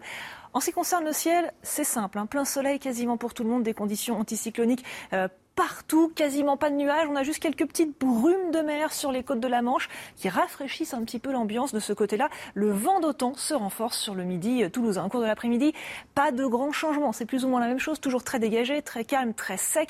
Un petit peu de voile nuageuse sur l'ouest du pays. Le vent se renforce sur les côtes de la Manche. Le vent d'automne également se renforce sur le midi toulousain. Et on a quelques orages qui commencent à éclater uniquement sur les reliefs des Alpes. Les températures sont très élevées ce matin. On a eu une nuit tropicale, plus de 20 degrés quasiment partout, 22 sur la capitale, 25 au lever du jour euh, sur Toulouse. Au cours de l'après-midi, des valeurs exceptionnelles, hein, puisqu'on va dépasser, atteindre les 40 sur une partie euh, du pays, 39 du côté de Paris localement, 40 euh, sur le nord du pays, 42 possibles du côté de Bordeaux et parfois même un petit peu plus. Le pic de chaleur, c'est donc pour aujourd'hui 14 départements en vigilance rouge dans le sud-ouest, 56 autres en vigilance orange. Cette canicule bat tous les records euh, de précocité pour euh, un mois de juin. Les détails dans un instant avec euh, vous, Karine. Un nouveau refus d'obtempérer hier soir dans le 18e arrondissement de Paris. Le conducteur d'un véhicule a percuté, blessé trois policiers. Il a pris la fuite et est activement recherché. Alors que ça fait bientôt quatre mois que l'Ukraine est en guerre, nous reviendrons sur sa demande de candidature pour intégrer l'Union européenne. Les 27 décideront la semaine prochaine, mais Volodymyr Zelensky, qu'on entendra, parle déjà d'une étape historique. Une chaleur accablante, harassante partout en France avec ce pic attendu aujourd'hui, le tout alors que la nuit et la journée d'hier ont déjà été extrêmement chaudes et que vous êtes probablement déjà, pour certains d'entre vous en tout cas, déjà en âge au réveil. Tour de France sous ce soleil de plomb avec Jules Boiteau. Sur la place du Capitole à Toulouse, les terrasses sont presque vides. Impossible de profiter du beau temps. Hier, le mercure est monté jusqu'à 40 degrés. Euh, difficulté à me mouvoir, à marcher, à, me déplacer, oui. Ça devient invivable et c'est agréable de se balader en ville dans des ruelles fraîches ou dans des magasins qui ont la clim. Le mois de juin, s'il fait chaud comme ça, le mois d'août, euh, comment on sera Même difficulté à Bordeaux, où les promeneurs sont contraints de rester à l'ombre et de se rafraîchir sous ce jet d'eau. Dans la journée, je fais les musées, les jardins, enfin tous les galeries commerçantes, enfin tout ce qui peut rafraîchir les idées. À Paris, au pied de la Tour Eiffel, les touristes venus du monde entier ont du mal à profiter de leur séjour. Il fait trop chaud pour moi. Moi, je viens d'Argentine. C'est l'hiver là-bas. On marche à travers Paris depuis 10 heures ce matin. Là, il faut qu'on fasse une pause. Il faut garder de l'énergie pour monter en haut de la Tour Eiffel. À Dunkerque, dans le nord, les riverains ont eux pu profiter de températures estivales, 31 degrés sur les plages, particulièrement fréquentées pour un mois de juin. Karine Durand, un petit point sur, euh, sur les chiffres, ce qui nous attend? Oui, déjà, euh, un rappel de l'alerte qui est quand même euh, assez historique. On n'a jamais eu autant de départements en rouge au cours d'un mois de juin. 14 départements euh, de l'Ouest, je vous le rappelle, avec des chaleurs qui sont vraiment dangereuses pour la santé. Alors, les chiffres d'hier sont déjà assez incroyables. Hein. On a eu plus de 42 relevés au cours de ce vendredi. 42, 8 exactement, quasiment 43 du côté de l'Hérault, 42 dans l'autre, 41 dans le Gard encore hier, avec de nombreux records de chaleur mensuels pour un mois de juin. Par exemple, Carcassonne on a eu 40 euh, degrés 7. Euh, Aujourd'hui, c'est vraiment la journée la plus chaude. C'est le pic de chaleur euh, ce samedi. On est 15 à 17 degrés au-dessus des moyennes de saison. en plus, très localement, ça va pouvoir grimper très haut en raison de l'effet de feu, ce vent qui surplombe les montagnes et qui réchauffe d'un coup l'atmosphère. Il n'est pas impossible que très localement, sur les Pyrénées ou encore l'Aquitaine, on atteigne les 43 à 44 degrés. On va battre encore de nombreux records euh, de chaleur pour un mois de juin dans les villes, par exemple, de Biarritz, de Bordeaux, de Rennes, de Nantes. À Paris également, on prévoit 39, limite 40. Il faut savoir que l'ancien record de chaleur à Paris pour un mois de juin, c'est 37 euh, degrés 6. On va peut-être également battre des records de chaleur absolue, c'est-à-dire sur l'année entière, pour certaines villes de France. Merci beaucoup, euh, Karine. Nous sommes maintenant avec Frédéric Decker. Bonjour, vous êtes météorologue euh, chez Météo News. Est-ce que cet épisode particulièrement précoce peut nous faire redouter un été caniculaire? Il n'y a pas forcément de lien entre une canicule précoce et l'été qui suit. On se rappelle par exemple de la fin juin 2011 qui avait connu des pics de chaleur extrêmes, un peu moins élevés qu'actuellement, mais tout de même entre 35 et 38 degrés sur la plupart des régions. Et finalement, ce coup de chaud à cette époque-là fut suivi d'un mois de juillet, au contraire, très frais et souvent pluvieux sur la France. Le mois d'août, ensuite, avait été un petit peu plus estival, mais le pic de chaleur s'était produit en juin. C'était aussi le cas sur certaines régions en 2019. Donc il n'y a pas forcément de lien entre un gros coup de chaud en juin, voire des records comme en ce moment, et la suite de l'été. Est-ce que vous êtes surpris par l'intensité et surtout la précocité de l'épisode? Oui, bien sûr, c'est très précoce cette année. Hein. D'habitude, on a ce type d'événement de, chaleur extrême plutôt à partir de la fin juin, euh, voire en juillet-août. Hein. Par exemple, fin juin 76 ou 2011, comme je viens de le signaler, ou encore la fameuse canicule de août 2003 qui avait euh, duré pendant deux semaines. Donc là, c'est vraiment en termes de précocité que c'est vraiment euh, remarquable et même exceptionnel. Et bien sûr, les valeurs dans l'absolu. On a déjà eu deux records annuels hier, notamment dans les Landes et dans la Haute-Garonne, et ça va encore continuer aujourd'hui. Est-ce que ces, phénomènes sont plus fréquents et plus intenses? Euh, oui, bien sûr, avec le réchauffement climatique euh, qui se confirme hein, depuis euh, une quarantaine d'années notamment, et en particulier depuis une vingtaine d'années notamment, depuis la canicule 2003, on se rend compte que ce type d'événement extrêmement chaud se répète d'année en année, hein, quasiment. C'est vrai que l'an dernier, on y a à peu près échappé, mais en 2019, 2018, 2017, etc., finalement, on retrouve des extrêmes de chaleur très fréquemment sur nos régions. bien sûr, c'est lié au réchauffement climatique. Merci beaucoup euh, Frédéric Descaires, météorologue chez Météo News. Bon courage à vous donc si vous apprêtez à passer euh, la, journée dehors. Il faut essayer de trouver des, abris le plus possible. Vous voyez un peu rouge, vous, avec toutes ces alertes rouges, Guillaume Bigot? Non, pas du tout. Simplement, euh, il y a d'abord un, narratif médiatique et l'installation de ces alertes, alertes canicule, l'utilisation du rouge, etc. Moi, j'essaie de ne pas être dans l'actualité, mais essayer de comprendre un peu l'époque. Mm. Donc, je me dis, bon, il y a eu le précédent de 2003. Depuis lors, comme il y a les alertes enlèvement, il y a les alertes canicules. Et tout ça, évidemment, crée un, climat anxiogène. Et, en plus, je, et je remercie beaucoup la, chaîne de me laisser faire ça, il, est vraiment important de rectifier, d'aller contre le courant. Vous voyez, moi, mon fils, il se trouve qu'il est né en 2003. Donc, il est né le 30 juin 2003. Alors, je me souviens très bien que depuis... Euh, j'ai une assez bonne mémoire, le 17-18 juin en 2003, il a fait une température du diable. Quand j'ai dit du diable, j'ai vérifié là. 21 juin 2003. Parce qu'on dit non, c'est la première fois que c'est aussitôt. Bah oui, 21 juin 2003, 40 degrés à Mont-de-Marsan, 40 degrés à Carcassonne, 39 à Biarritz, à Albi. Bon, après, j'ai regardé, si on égrène, c'est pas exactement ça. C'est un phénomène qu'on appelle le feun. C'est un vent très violent. voilà, c'est un phénomène classique en météo. Ça arrive souvent au mois de juin. Donc, je suis désolé de dire, ça rentre pas totalement dans le narratif. Il faut absolument. Alors, moi, je suis pas un spécialiste du réchauffement climatique. Hein. Je pense qu'il se passe des choses climatiquement au plan de la Terre. C'est des phénomènes excessivement complexes. Là, ce qu'on voit là, c'est un classique. En 1859, il a fait 41 à cette même saison. En 1900, il a fait 40 à Châteaudun. En 1911, il a fait 37. En 1921, toujours pareil, au mois de juin, hein, il, y a des, il y a des grêlons qui font 100, 125 grammes. Et il a fait 40. Et je pourrais être euh, très long là-dessus, vous voyez Ce qui vous laisse sceptique, finalement, c'est la, façon dont on appréhende ces épisodes avec peut-être un, traumatisme Parce que c'est fondamental euh, de dire que la semaine prochaine, ça sera la fin du monde. C'est le narratif, si vous voulez. Vous n'étiez pas née, ma chère Isabelle, en 1976 Oui, il faisait chaud. Ah oui, c'était l'été de la canicule. C'était de la sécheresse. C'était très, juillet. Il y avait même eu Valérie Giscard d'Estaing avec créé l'impôt sécheresse, rappelez-vous. J'ai eu peur qu'il ait été en, qu'il eût été en, Bermuda, mais non. non il était torse nu avec un accordéon. Absolument. Il jouait l'accordéon. Et je me souviens parfaitement dans le sud-ouest les champs de tournesol qui étaient complètement cuits sur leur tige. C'était absolument incroyable. Euh, c'était en 1976, il y a, 46 ans. Donc, euh, comme le disait Guillaume, faut arrêter avec la peur. Oui, des canicules, ça arrive régulièrement. En 76. il n'est pas question non plus de remettre en cause les éventuels euh, terroristes. Mais non, on ne met pas en cause. Non, mais, c'est important de préciser. Mais tout de suite. C'est dans le traitement. Mais si vous voulez, il y a une religion. Donc, il faut dire la petite prière sur le réchauffement climatique. Éric Revel. Oui, mais ah. Oui. on attendait le mai. Non, mais je vais vous dire, euh, en fait, depuis 2003, on a retenu une leçon. Et les gouvernements successifs en ont retenu plusieurs. Parce que 2003, c'est quand même un drame absolu pour la nation. Il y a des milliers de morts, des personnes âgées euh, qui sont souvent seules, euh, dont on ne s'occupe pas, qui sont 15 000 morts, chiffre officiel. Vous avez un ministre de la Santé qui s'appelle Jean-François Mattei, vous vous en souvenez, qui, depuis sa piscine, euh, explique que le gouvernement va sans doute faire quelque chose parce que là, vraiment, c'est en train de déraper. Donc, depuis 2003, en fait, on a retenu la leçon de ces canicules et notamment des drames humains qu'elle peut occasionner. Mais il y a autre chose.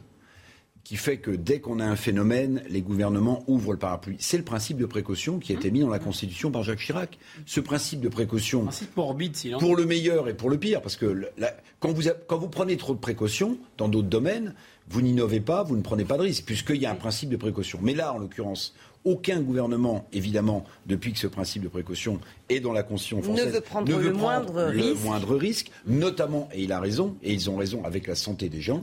Donc, au nom du principe de précaution, mon cher Guillaume aussi, vous, vous trouvez qu'on dramatise, mais en réalité, tout le monde ouvre le parapluie, et puis derrière, il y a des vies en jeu quand même. Il y a des vies en jeu. Et, ça, évidemment, on est tous d'accord euh, oui, là-dessus. Euh, réponse très rapide à ça, c'est vrai que c'était atroce. Appelez-moi Les gens. J'ai dit, ah, c'est des propos. Oui, c'est des propos. Bah, évidemment, Eric, évidemment, je dois pas de ça entre nous. Ce que je veux vous dire, c'est qu'en 2003, il y a eu tout un, tout un foin là-dessus. Et en fait, c'était extrêmement triste parce que les gens sont morts, sont morts seuls, loin de leur famille, en plein milieu de l'été. Et que d'une certaine façon, il y a une gigantesque culpabilité collective en dehors de cette affaire d'image. Et je comprends. Mais d'un autre côté, les médecins ont été très clairs sur les pyramides, enfin, sur les, sur les, les statistiques de mortalité il y a eu des morts qui auraient dû mourir dans les trois mois avant, qui sont morts un peu plus tôt. Voilà, c'est là. Donc c'est pas une tragédie absolue. Ça a été très triste d'un point de vue individuel pour les gens qui sont morts tout seuls. Dans l'actualité également, ce nouveau refus d'obtempérer hier, ça s'est passé dans le 18e arrondissement de Paris, des policiers percutés par un chauffard. Le suspect est en fuite, Alexis Vallée. Il est 21h lorsque trois policiers en civil ordonnent à un automobiliste de s'arrêter. L'homme, au volant d'une Peugeot 508, refuse d'obtempérer et accélère. Dans sa fuite, il a blessé les trois fonctionnaires qui ont ouvert le feu. Les témoins sur place ont été effrayés. J'ai entendu plein de monde crier et j'ai eu très peur, je suis pas Et moi j'ai commencé à baisser le rideau parce que j'ai eu très peur. Moi j'ai entendu un coup de feu et j'ai fait rentrer des touristes dans ma boutique, elles étaient en panique. Et j'ai fermé la porte à clé, je les ai dit, on sait jamais. Je trouve ça scandaleux qu'il y ait des balles qui soient tirées alors qu'il y a la population euh, dehors avec des enfants. En moyenne, les forces de l'ordre recensent un refus d'obtempérer toutes les 15 à 20 minutes. Et dans ce genre de situation, les policiers demandent plus de précision sur la méthode à employer. Il faut euh, des décisions claires politiques. Soit on, nous donne l'autorisation d'interpeller et de stopper ces véhicules, soit on nous dit systématiquement, lorsqu'il y a un refus d'obtempérer, vous le laissez partir et croyez bien qu'on va le laisser partir. Les trois policiers blessés légèrement ont été pris en charge par les pompiers. L'automobiliste, lui, est toujours en fuite. Alors c'est l'énième épisode d'une série noire, pas plus tard qu'avant-hier à Montpellier, en tout cas à côté de Montpellier, à Juvinac. Il y a eu deux morts, cinq blessés, dont trois graves après un refus euh, d'obtempérer. C'est un véhicule qui fuyait les forces de l'ordre et qui a percuté frontalement euh, une, voiture. On a entendu ce policier dire, bon, il faut qu'on soit clair, soit on a le droit de, se défendre, en quelque sorte, soit on laisse filer. Eric Revel. Bah oui, bah le pays, si, vous voulez filer la métaphore euh, et continuer avec les voitures, le pays est sur le toit. Le pays est sur le toit. C'est-à-dire que euh, vous avez des procès médiatiques qui sont instaurés quand un policier euh, tire sur quelqu'un qui pourrait attenter à sa vie et qui euh, le blesse grièvement ou tue pour une personne. Très bien. En revanche, le bruit médiatique, il est beaucoup moins fort, me semble-t-il. Là, vous parlez de, deux personnes à Montpellier. Oui, qui étaient innocentes, hein, qui se trouvaient dans une voiture et qui a subi ce choc frontal. Voilà. Donc, que fait-on? Bah, moi, je me mets à la place des policiers. Je veux dire, je serais policier aujourd'hui. Vous savez, vous savez, ma réaction, ce serait de dire, je veux pas d'ennui. Donc, en fait, je vais éviter, je, vais même éviter de me mettre euh, dans des contrôles ou à des endroits où il, risque d'y avoir des refus d'obtempérer. Je vais même pas déclencher les refus d'obtempérer parce que un, je risque ma vie, ou deux, je risque d'être montré du doigt et poursuivi. Donc, en fait, il y a un effondrement de l'autorité, notamment dans la police, qui n'a pas suffisamment de moyens et à qui on ne fait pas suffisamment confiance. Euh, la police tue, mais la police tue quand elle est, j'allais dire, euh, dans l'obligation de le faire. La police tue, tue pas pour se faire plaisir. Donc effondrement de l'autorité à l'origine, et puis là aujourd'hui, avec tous ces, avec tous ces incidents, ces accidents, ces refus d'obtempérer, en fait, les policiers doivent être totalement découragés. C'est le sentiment que j'aurais si j'étais policier. Philippe David et Guillaume Bigot, vos réactions juste après les principaux titres de l'actualité. Elisa, il est 9h15. Mise en place de la circulation différenciée. Hein. Ce samedi à Paris, ça a commencé à 5h50, 5h30 pardon, ce matin et ça sera en vigueur jusqu'à minuit. Décision prise en raison d'un épisode de pollution en particules fines en Ile-de-France alors que la France hein, connaît une vague de chaleur intense. Seuls les véhicules munis d'une vignette critère de classe 0, 1 et 2 seront autorisés à circuler dans Paris, la petite et moyenne banlieue. 50 605 nouveaux cas positifs au Covid recensés en France entre les 16 et 17 juin. Le nombre de contaminations a doublé en 15 jours et une nouvelle vague semble se dessiner à l'horizon. Tombé à moins de 18 000 cas quotidiens fin mai, le rythme des contaminations sur 7 jours est passé à plus de 30 000 au 12 juin et a dépassé les 38 000 cas mercredi. Et puis le décès d'un des grands noms hein, du cinéma euh, français hier, Jean-Louis Trintignant, s'est éteint à l'âge de 91 ans, figure majeure du cinéma et du théâtre. L'acteur aux 120 films avait travaillé avec les plus grands réalisateurs. On retiendra euh, Un homme et une femme et Dieu créa la femme ou encore Les plus belles années d'une vie, sa dernière apparition sur grand écran parmi ses films les plus marquants. Merci Elisa. Philippe David, une réaction à cette euh, cette euh, série noire, cette série en chaîne de refus d'obtempérer euh, qui se termine parfois de manière dramatique. Alors à Juvignac, les deux morts, c'est dans la voiture qui avait pris la fuite. Il y a deux blessés dans la voiture qui a pris la fuite et trois blessés en face, dont un ah, en état d'urgence absolue. Exactement, c'est ce qui m'avait semblé lire. Donc c'était une issue dramatique. Une issue dramatique. Non mais je suis assez d'accord avec le policier. On dit vous faites ceci ou vous faites cela, mais ils sont dans le flou artistique. Et le souci, j'ai entendu beaucoup moins de cris d'indignation sur Juvignac que sur ce qui s'est passé euh, à Barbès il y a 15 jours. D'accord? Pourtant là, il y a deux morts euh, et une personne dont on espère, euh, des personnes grièvement blessées, dont on espère qu'elles n'auront pas de séquelles. Parce que parfois on reste avec des séquelles très lourdes suite à, à un accident de la circulation. Mais moi, je me mets à la place des policiers. Comment est-ce que vous arrivez à faire votre métier quand vous n'avez pas de consignes claires qui viennent de votre hiérarchie un, et deux, quand vous êtes quasi, vous avez une présomption de culpabilité qui est sur vous en permanence. Moi, je ne sais pas, mais je, me dis que ce métier est devenu un sacerdoce. C'est exactement euh, ce, que, ce, que, disait à l'instant Guillaume Bigot.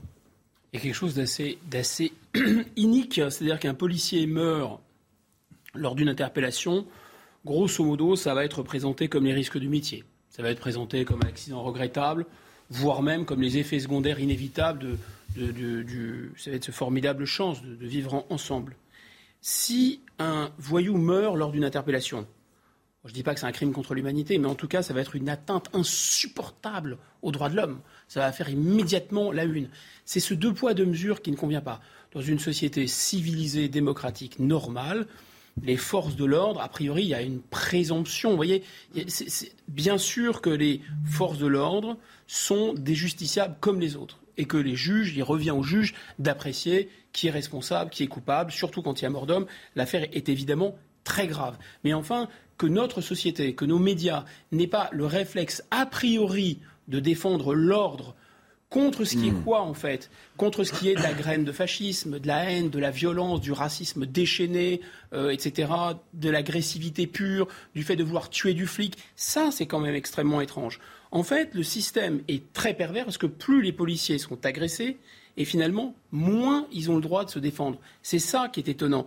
Donc, et personne ne réfléchit non plus à ce point, si les policiers ne peuvent plus se protéger eux-mêmes. Et ce que dit Eric euh, est tout à fait frappé au coin du bon sens. C'est-à-dire que si la hiérarchie ne les soutient pas, s'il y a en permanence ces procès médiatiques qui s'emballent avant même Pourquoi prendre le risque d'arrêter qui que ce soit Oui, mais là, il y a un tout petit détail qui vous échappe. Ça veut dire quoi? Ça veut dire que dans ce cas, si les policiers ne peuvent pas se protéger eux-mêmes, comment juste vont-ils nous protéger mmh. Mais attendez, il y a quand même deux choses qu'il faut dire. Euh, l'image des policiers, je ne parle pas de, l'épisode Charlie, c'est quand même dégradé en France. Bon. Avec les gilets jaunes. Alors avec les gilets jaunes, bien sûr. Parce qu'il y a un point fondamental. Pourquoi est-ce que la gendarmerie, par exemple, jouit, les gendarmes sont des militaires évidemment, jouit d'une autre image que celle des policiers? Parce que les policiers, suivant le ministre de l'Intérieur qui dirige la place Beauvau, changent de doctrine. C'est-à-dire changent de façon d'assumer le maintien de la paix ou au contraire de réprimer des manifestations. ça fait 40 ans, Eric, pardon de que ça fait, c'est de plus en plus dur dans les mots et de plus en plus mou dans les faits. Alors, et en l'occurrence, à Juvinac, il s'agissait de, de, gendarmerie. Il y a, une question de doctrine. Il y a une question de doctrine. Ça, je, regrette, mais il faut quand même le dire. Les policiers en sont victimes eux-mêmes des changements politiques et des changements de doctrine de leur chef, de leur premier policier de France. Puis deuxièmement, oui, aussi la question de la formation. C'est indéniable. Euh, il y a des gens qui ont des, des armes automatiques dans les mains, qui sont des policiers qui ne sont pas formés pour le faire pour tirer. Bon. Et puis il y a un stress dans ces situations. Bien sûr, oui, doctrine, formation, et, et les deux font que bah, la police est sous stress. Et ils sont mal payés. Euh, je voudrais qu'on écoute Volodymyr Zelensky. On parle bien sûr de, de la guerre en Ukraine et de cette euh, demande d'adhésion à l'Union européenne. Nous sommes maintenant à un pas du début d'une intégration à part entière dans l'Union européenne. Nous avons une conclusion positive de la Commission européenne sur la candidature de l'Ukraine. C'est un acquis historique pour tous ceux qui travaillent pour notre État et il ne reste plus qu'à attendre la décision du Conseil européen la semaine prochaine. La Russie elle-même a tout fait pour détruire tout lien avec l'Ukraine. Eh bien, nous faisons tout pour que nos liens avec l'Europe soient aussi forts que possible. Bon, c'est fort pour l'image, Harold Iman, mais ça va être long, très, très Oui, bien sûr. long. Ça, va être le procès, euh, processus euh, d'intégration est long. Il y a 18 chapitres par là, donc euh, à, critères qu'il faut accomplir. Bon, mais maintenant le pays est dans la seringue. C'est ça, ou sera dans la seringue avec la décision du Conseil européen de la semaine prochaine. Mais elle, elle, Les 27 sont d'accord? de, ce fait, ça, c'est ce qu'on verra. Normalement, normalement, euh, il y aura, il y aura un peu de, de, réticence, mais Hongrie, euh. oui, mais la, le processus, c'est l'image qui. Le Même ça, c'est passé. L'image. Non, le processus ne veut pas dire que tout le monde euh, refusera le processus. C'est qu'on peut refuser à la sortie. C'est ce qui s'est passé avec la Turquie. Tout le monde a laissé entrer la Turquie, mais en cours de route, il y a des pays qui ont commencé à bloquer systématiquement. Donc ça, ce n'est pas exclu. Et il faut que l'Ukraine aussi euh, montre pas de blanche, si je peux me permettre. Il y a quand même beaucoup, beaucoup, de réformes à. Deux précisions. D'abord, euh, euh, Poutine n'a jamais été contre l'entrée. il a été contre. L'entrée de l'Ukraine dans l'UE. Il a si. D'ailleurs, c'est ce qu'il dit. 2013. Ah oui, mais là, c'est 2013. 2013, il était. C'est pas Vérifié. J'ai vérifié, c'est totalement. Il a dit. C'est plus le cas aujourd'hui. Vous ne pouvez pas faire rentrer l'Union européenne si vous ne maintenez pas les accords privilégiés économiques que nous avons avec l'Ukraine. Nous n'en faisons pas une question de principe qu'il rentre dans l'Union européenne, mais nous faisons une question de principe que nos propres avantages économiques et commerciaux soient maintenus par cet accord. Ce qui n'est pas tout à fait la même chose. En revanche, là où il y avait un verrou et une ligne rouge infranchissable, c'est l'OTAN. Et là, il n'en est évidemment pas question. Et il l'a effectivement rappelé euh, pas plus tard qu'hier, lors d'un très long discours à Saint-Pétersbourg, où il a démenti en quelque sorte certaines rumeurs euh, sur son état de santé, hein, qu'on annonçait euh, très très préoccupant. On va revenir sur la déclaration de Vladimir Poutine dans notre édition dans quelques minutes à peine, et puis nous reparlerons de ces records de chaleur exceptionnels aujourd'hui. À tout de suite. 9h30, toujours avec euh, Guillaume Bigot, Harold Diman, Philippe David et Eric Revel. Et on parle de cette canicule, bien sûr, qui nous accable en ce moment. 70 départements en vigilance orange ou rouge. Une chaleur euh, pesante sur la France, avec encore des records prévus aujourd'hui. Nous verrons comment vous vous organisez pour trouver un peu de fraîcheur. Nous rejoindrons Alexis Vallée dans le Bois de Boulogne, juste à côté de, de Paris. Puis nous ferons le point des prévisions avec euh, Karine Durand. La place du Trocadéro avec en arrière-plan la Tour Eiffel, un décor de carte postale, mais dont l'image se ternit depuis des années. Vol à l'arraché, cambriolage, de quartier fait face à une insécurité quotidienne. Comme à Barbès, la place est investie par des mineurs isolés. Vladimir Poutine accuse l'Occident d'arrogance coloniale, de sanctions imprudentes et stupides qui n'ont jamais la moindre chance de fonctionner. Le chef du Kremlin, très remonté hier lors d'un discours à Saint-Pétersbourg, façon aussi de faire taire les rumeurs son état de santé. Nous en parlerons et nous en débattrons. Mais d'abord, on arrive à ce fameux pic de cet épisode caniculaire inédit par sa précocité, son intensité. Tout le monde se, prépare alors que euh, la journée d'hier et la nuit ont été euh, difficiles pour beaucoup d'entre vous. C'est pas facile forcément de, trouver le sommeil quand il fait aussi chaud. Alexis Vallée, vous êtes au Bois de Boulogne avec Pierre-François Altermat. Tout à l'heure, vous avez croisé euh, des, joggeurs qui essayaient de, de pratiquer une activité sportive quand il fait encore à peu près frais. Où en est-on maintenant? Bah, ce que je peux vous dire en tout cas, c'est qu'il fait très chaud. Il fait actuellement 27 degrés. Pour vous dire, il y a 30 euh, minutes à peu près, il faisait 3 degrés de moins.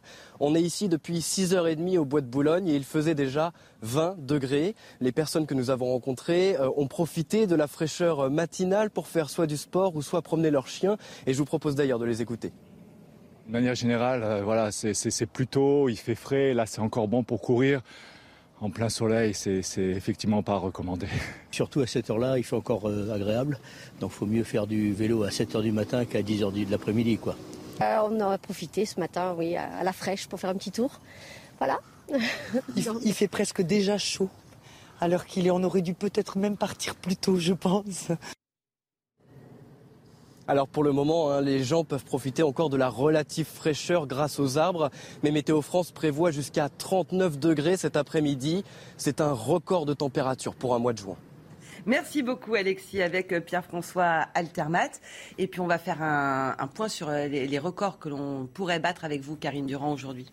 Oui, et juste avant, euh, un petit aperçu quand même de l'alerte toujours en cours avec 14 départements en vigilance euh, rouge. On n'a jamais eu autant de départements en rouge pour un mois de juin. C'est une alerte d'une ampleur inédite pour euh, Météo France. Alors, justement, on a eu déjà hier des températures excessivement élevées. On a dépassé les 40 sur une bonne partie du sud-ouest. On a eu 42 degrés, 8 du côté de l'Hérault, quasiment 43.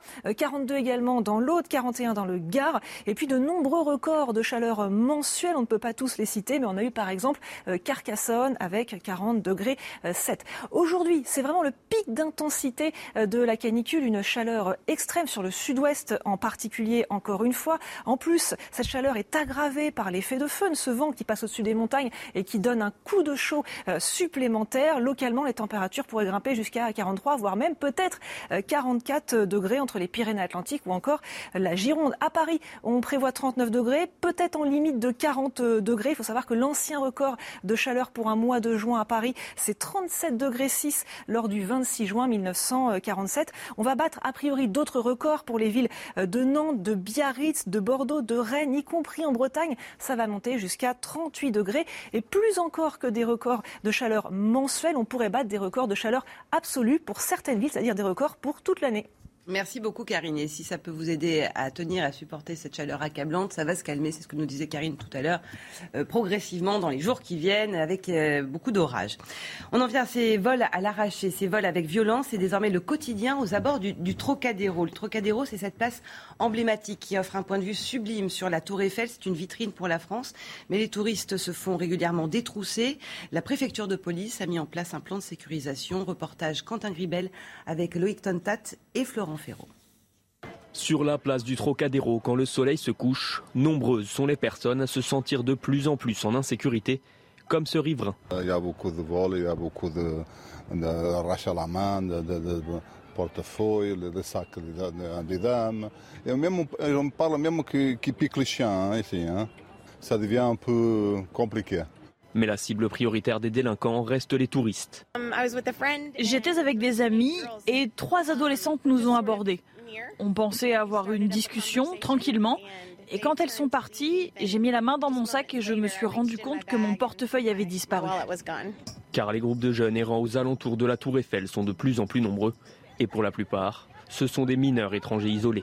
Le Trocadéro sont en train de devenir le nouveau Barbès de Paris. La semaine dernière, il y a eu plus de 15 interpellations en deux nuits sur des agressions pour des montres, des chaînes, des téléphones portables, parfois même jusqu'au couteau pour que la victime soit détroussée de manière à ce que ces voyous fassent de l'argent facile. Pour endiguer ce phénomène, la préfecture de police a mis en place depuis mars un plan de sécurisation renforcé autour du Trocadéro.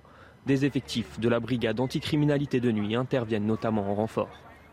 Alors c'est vrai que des, pickpockets, ça a toujours existé dans, les lieux touristiques. Là, c'est quand même le lieu emblématique euh, euh, français. Oui, alors euh, on a eu, dans les vraies voies, il y a une quinzaine de jours, le maire de Paris 15e, puisque le Trocadéro c'est le 16e, mais juste en face c'est le Champ de Mars et c'est exactement la même chose. c'est terrible.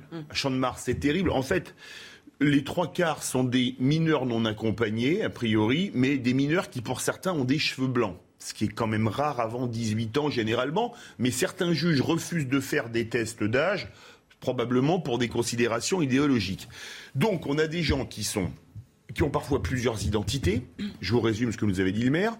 Donc, On ne sait pas si on les a arrêtés une fois, deux fois. Ils sont remis en liberté immédiatement puisqu'ils sont mineurs et ils peuvent continuer leurs méfaits. En veux-tu, en voilà. Alors la question à se poser, on a vu quand même l'image désastreuse qui a été donnée par la France au moment de la finale de la Ligue des Champions. Je peux vous dire que des images comme ces touristes qui se font dépouiller quand ils rentrent dans leur pays, ils vont le raconter et ça va pas inciter les gens à venir passer des vacances en France. Et enfin, je donne quand même une info, il y a au moins dix ans que dans les compagnies aériennes japonaises ou chinoises, pour les vols vers Paris, on dit aux gens Paris est une ville dangereuse. Évitez le 18e arrondissement, évitez le 19e arrondissement. C'est absolument et, et maintenant, ce sera plutôt le 8e. Oui, euh, mais à l'époque, on leur disait ça. Maintenant, on va leur dire évitez le 8e, évitez le 7e, évitez le 16e. c'est le nouveau Barbès, c'est ce que. Ben voilà, exactement. C'est-à-dire que c'est absolument terrifiant. L'autorité de l'État, elle est où? Éric Revel. Alors moi, je vais vous choquer. Euh, Choquez-nous. Oui, Allez-y, choquer. Parce qu'en fait, euh, il en faut. On, fait, on, fait, des constats. On fait des constats. Tout à l'heure, le, le, refus d'obtempérer, euh, que fait la police Elle a peur, elle a pas peur, elle fort. Là, que fait-on avec euh, ces mineurs isolés? En fait, on est le pays des droits de l'homme, vous comprenez? Donc nous, pendant des années et des années, on a expliqué à la terre entière, qui nous regardait avec un peu de commisération et pour certaines admiration, que dans le pays des droits de l'homme, tout le monde, évidemment, est protégé. Mais le problème du pays des droits de l'homme, c'est qu'on affiche de plus en plus une certaine fragilité en réalité. Parce qu'on ne peut pas résoudre ce type de, euh, problème. Vous, l'expulsez où, le mineur isolé? Comment vous prouvez que c'est un mineur? Etc. Euh, etc. Donc en fait, il y a plein de trous dans la raquette du pays des droits de l'homme et on le paye cash aujourd'hui. Alors je ne vous dis pas qu'il faut... Mais en tout cas, le pays des droits de l'homme, il est plus fragile que des pays qui ont un peu moins facialement affiché les droits de l'homme. Et puis j'ajoute à l'image désastreuse qu'on donne. Bon, le Stade euh, de France, le Trocadéro, le Champ de Mars, et puis souvenez-vous aussi, dans un autre contexte, euh, de la prise d'assaut de l'Arc de Triomphe. Vous vous souvenez de, de, la détérioration de l'Arc de Triomphe. Si vous êtes un touriste, vous avez un peu de mémoire, et euh, les Américains, ils leur en faut beaucoup moins pour s'affoler quand on leur parle de la France. Mais normalement, vous mettez plus un orteil en France. Si vous additionnez avec la mémoire qu'ont les Américains l'Arc de Triomphe, le Champ de Mars à Tour Eiffel et euh, le Stade de France. Mais on est, on est dans quel pays aujourd'hui? Harold, justement, sur les Américains, vous connaissez bien, vous. Ils ne sont pas si terrifiés et ça a toujours eu peu d'effet sur eux, le fait que Paris soit dangereux. Ils viennent quand même en très grand nombre. Bon, bah alors que ce soit encore plus dangereux. Ils se, se, font faire les poches. Voilà, ils euh, ils se plaignent. Et il y en a encore un million qui vient l'année d'après. Donc, et puis, ça ressemble à peu près à New York il n'y a pas très longtemps, à Chicago aujourd'hui, à la Nouvelle-Orléans et à Miami. Donc, au fond, c'est pas vraiment une grande terreur pour eux. Moins que pour les Japonais, les Chinois, qui, eux, n'ont pas l'habitude que, quelqu'un les, les, serre de près et essaie de leur faire leur poche, comme ce qui m'est arrivé dans le métro il y a cinq jours. Bon, eux, eux, ça les traumatise parce qu'ils ne comprennent pas que l'humanité soit déraillée. Mais les Américains comprennent. Enfin, les Américains de la côte Est ou de la côte Ouest, oui. En tout cas, les, la, criminalité hmm. n'a rien à voir euh, avec ce qu'on constate dans les grandes villes euh, euh, des États-Unis d'Amérique, ça c'est sûr. On en est encore très très loin. Non, ce qui est vraiment très, très étrange, c'est ce phénomène, effectivement, parce qu'il est au cœur de ce qui se passe. On parlait de, Trocadéro, des lieux touristiques à Paris. Euh, du Champ de Mars, c'est vraiment lié au phénomène euh, des migrants, à la fois les vendeurs de crack qui polluent une grosse partie de Paris, euh, qui pourrissent la vie des, riverains, ce sont des Sénégalais qui vendent des cailloux de crack, et on a pour l'essentiel des Marocains. C'est-à-dire que le Maroc, le royaume du Maroc, qui est pourtant un pays ami, considère que la France est une poubelle, disons, on va dire, pénale. C'est-à-dire que tous les gens qui sont ingérables au Maroc, hop, le Maroc nous les envoie parce que ce sont des enfants des rues qui sont assez violents, ils sont pas plus sans attache, souvent drogués aussi. Bien sûr, souvent drogués, et donc ils sont, ce sont des gens qui sont endurcis par la rue. Il n'y a pas ce phénomène des enfants des rues en France, il y a malheureusement euh, encore au Maroc, et donc ils nous les envoient et ils ne veulent pas les récupérer. Voilà, bon, c'est ça le phénomène. Et alors qu'on dit c'est à cause des droits de l'homme. Non, ça, c'est des trucs de. C'est la, la, la, feuille de vigne que, que, que les juges, que les magistrats euh, se mettent. Mais en fait, ce n'est pas du tout un problème de droits de l'homme. Les droits de l'homme, ils sont bafoués par ces délinquants.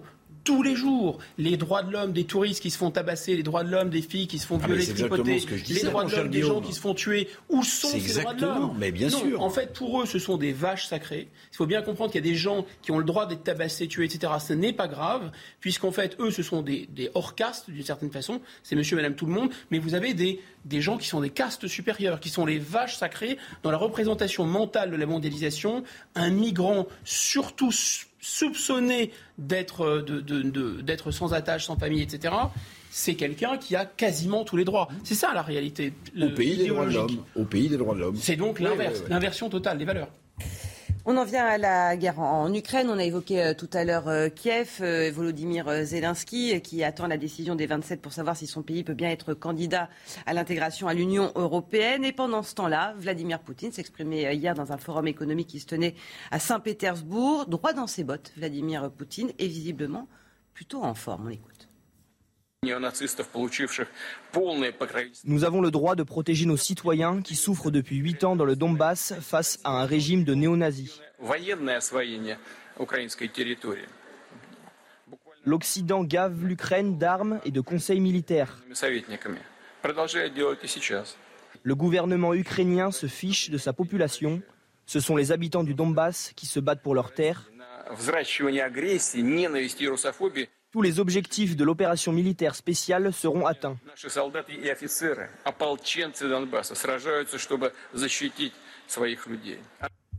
On, l'a cru presque mourant, on en parlait il y a une quinzaine de jours avec les informations du Pentagone, là visiblement... Euh, oui, enfin ça c'est les services secrets... Euh, bon, le Pentagone qui avait plutôt visé juste... Enfin, je veux euh, dire, en on ne sait pas dans quel état physique est le président Poutine, mais... mais là il a soutenu à montrer qu'il était en forme. D'accord, mais ça veut... Enfin, vous savez ça veut pas dire grand-chose. hein. Nous, on a un président de la République qui, pendant 13 ans, était très malade et euh, qui a gouverné euh, allègrement, dont d'ailleurs les services de santé démentaient régulièrement qu'il fut malade. Donc, euh, vous savez, c'est pas. Enfin, c'est Gubler, hein, le docteur Gubler. Non, non, oui, oui, enfin, oui, j'ai bien connu le docteur Gubler. Non, mais pas que, pas que. Euh, on disait que tout ça, c'était du fantasme, que le président Mitterrand n'était pas malade. Bon. Monsieur Biden n'a pas l'air de péter la forme. Voilà, oui. Mais juste, euh, moi, quand, j'ai- quand je vois ce forum euh, économique euh, russe, euh, quand je vois l'économie actuelle de l'économie russe, le niveau du rouble, j'ai en écho les, les déclarations de Bruno Le Maire, vous vous en souvenez, au mois de mars Nous allons effondrer l'économie russe. Nous allons effondrer l'économie russe. Bon. L'économie occidentale souffre d'hyperinflation, de raréfaction des matières premières. Nous avons enregistré un premier trimestre de croissance négative. Au bout du deuxième, on est en récession. Bon, il faudra voir au bout du compte si l'économie russe est effondrée ou si la nôtre est plus chancelante, vous voyez. On voyez continue d'en parler juste après les titres. Pardon. Elisa Lukavski.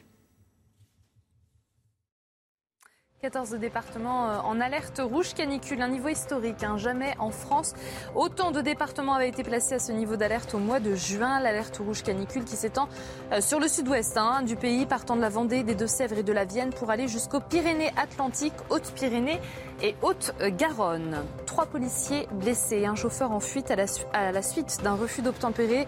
Hier soir à Paris, ça s'est passé dans le 18e arrondissement. Trois agents ont été percutés par le chauffard et sont légèrement blessés.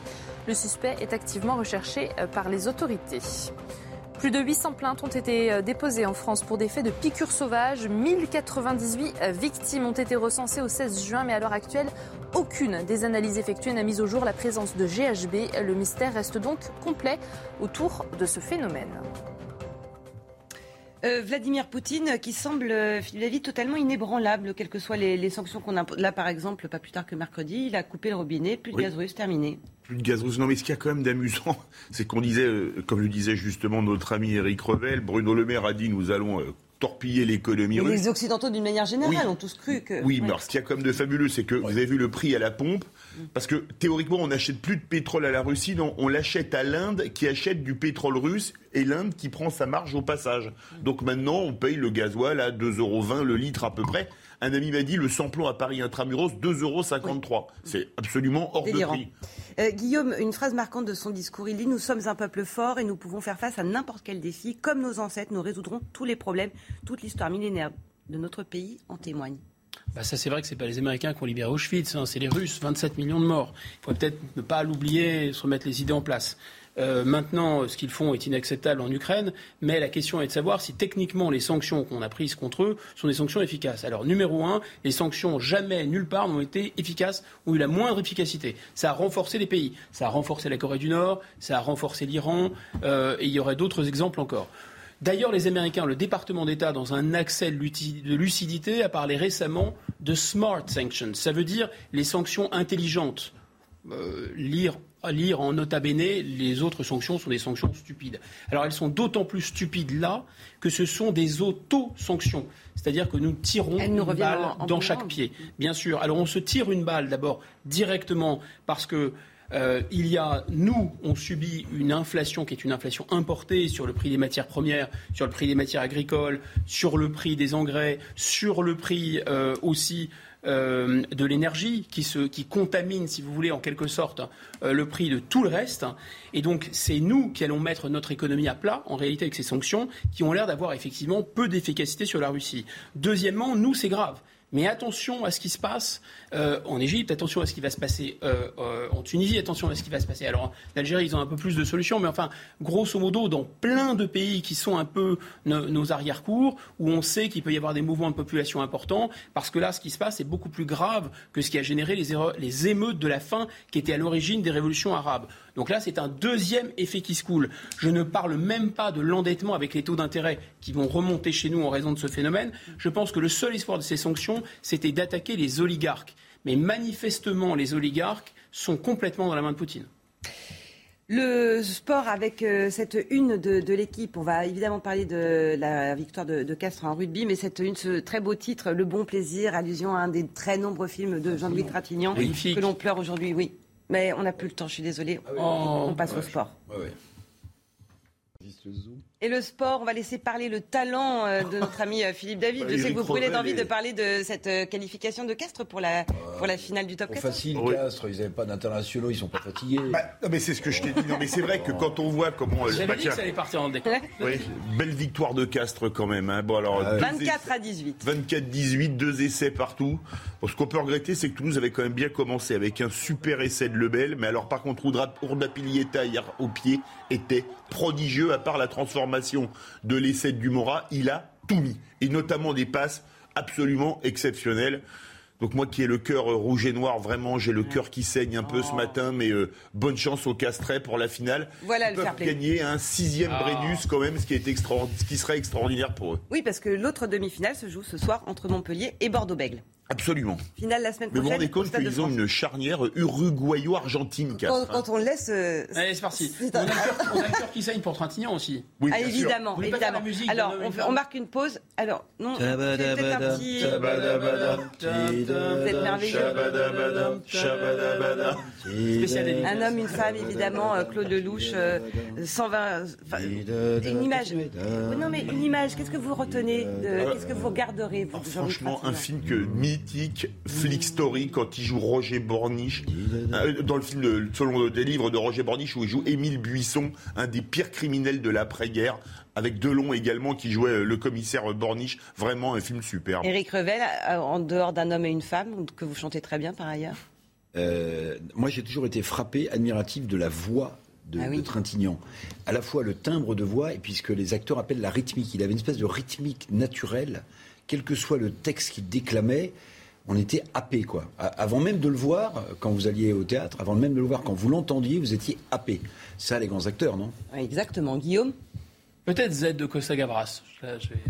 Il était formidable. Merci beaucoup d'être euh, passé dans la matinale week-end, comme tous les week-ends d'ailleurs. Vous restez bien évidemment avec nous. Dans un instant, c'est euh, docteur Brigitte Millot qui reprend la main. Puis à 11h, euh, Guillaume Migaud, Info du Monde avec Harold Iman. Avec Harold Iman, avec aussi hein, le général Merrill qui va nous éclairer sur, la, sur le front du Donbass. Merci beaucoup. Excellent samedi à vous. On se retrouve demain.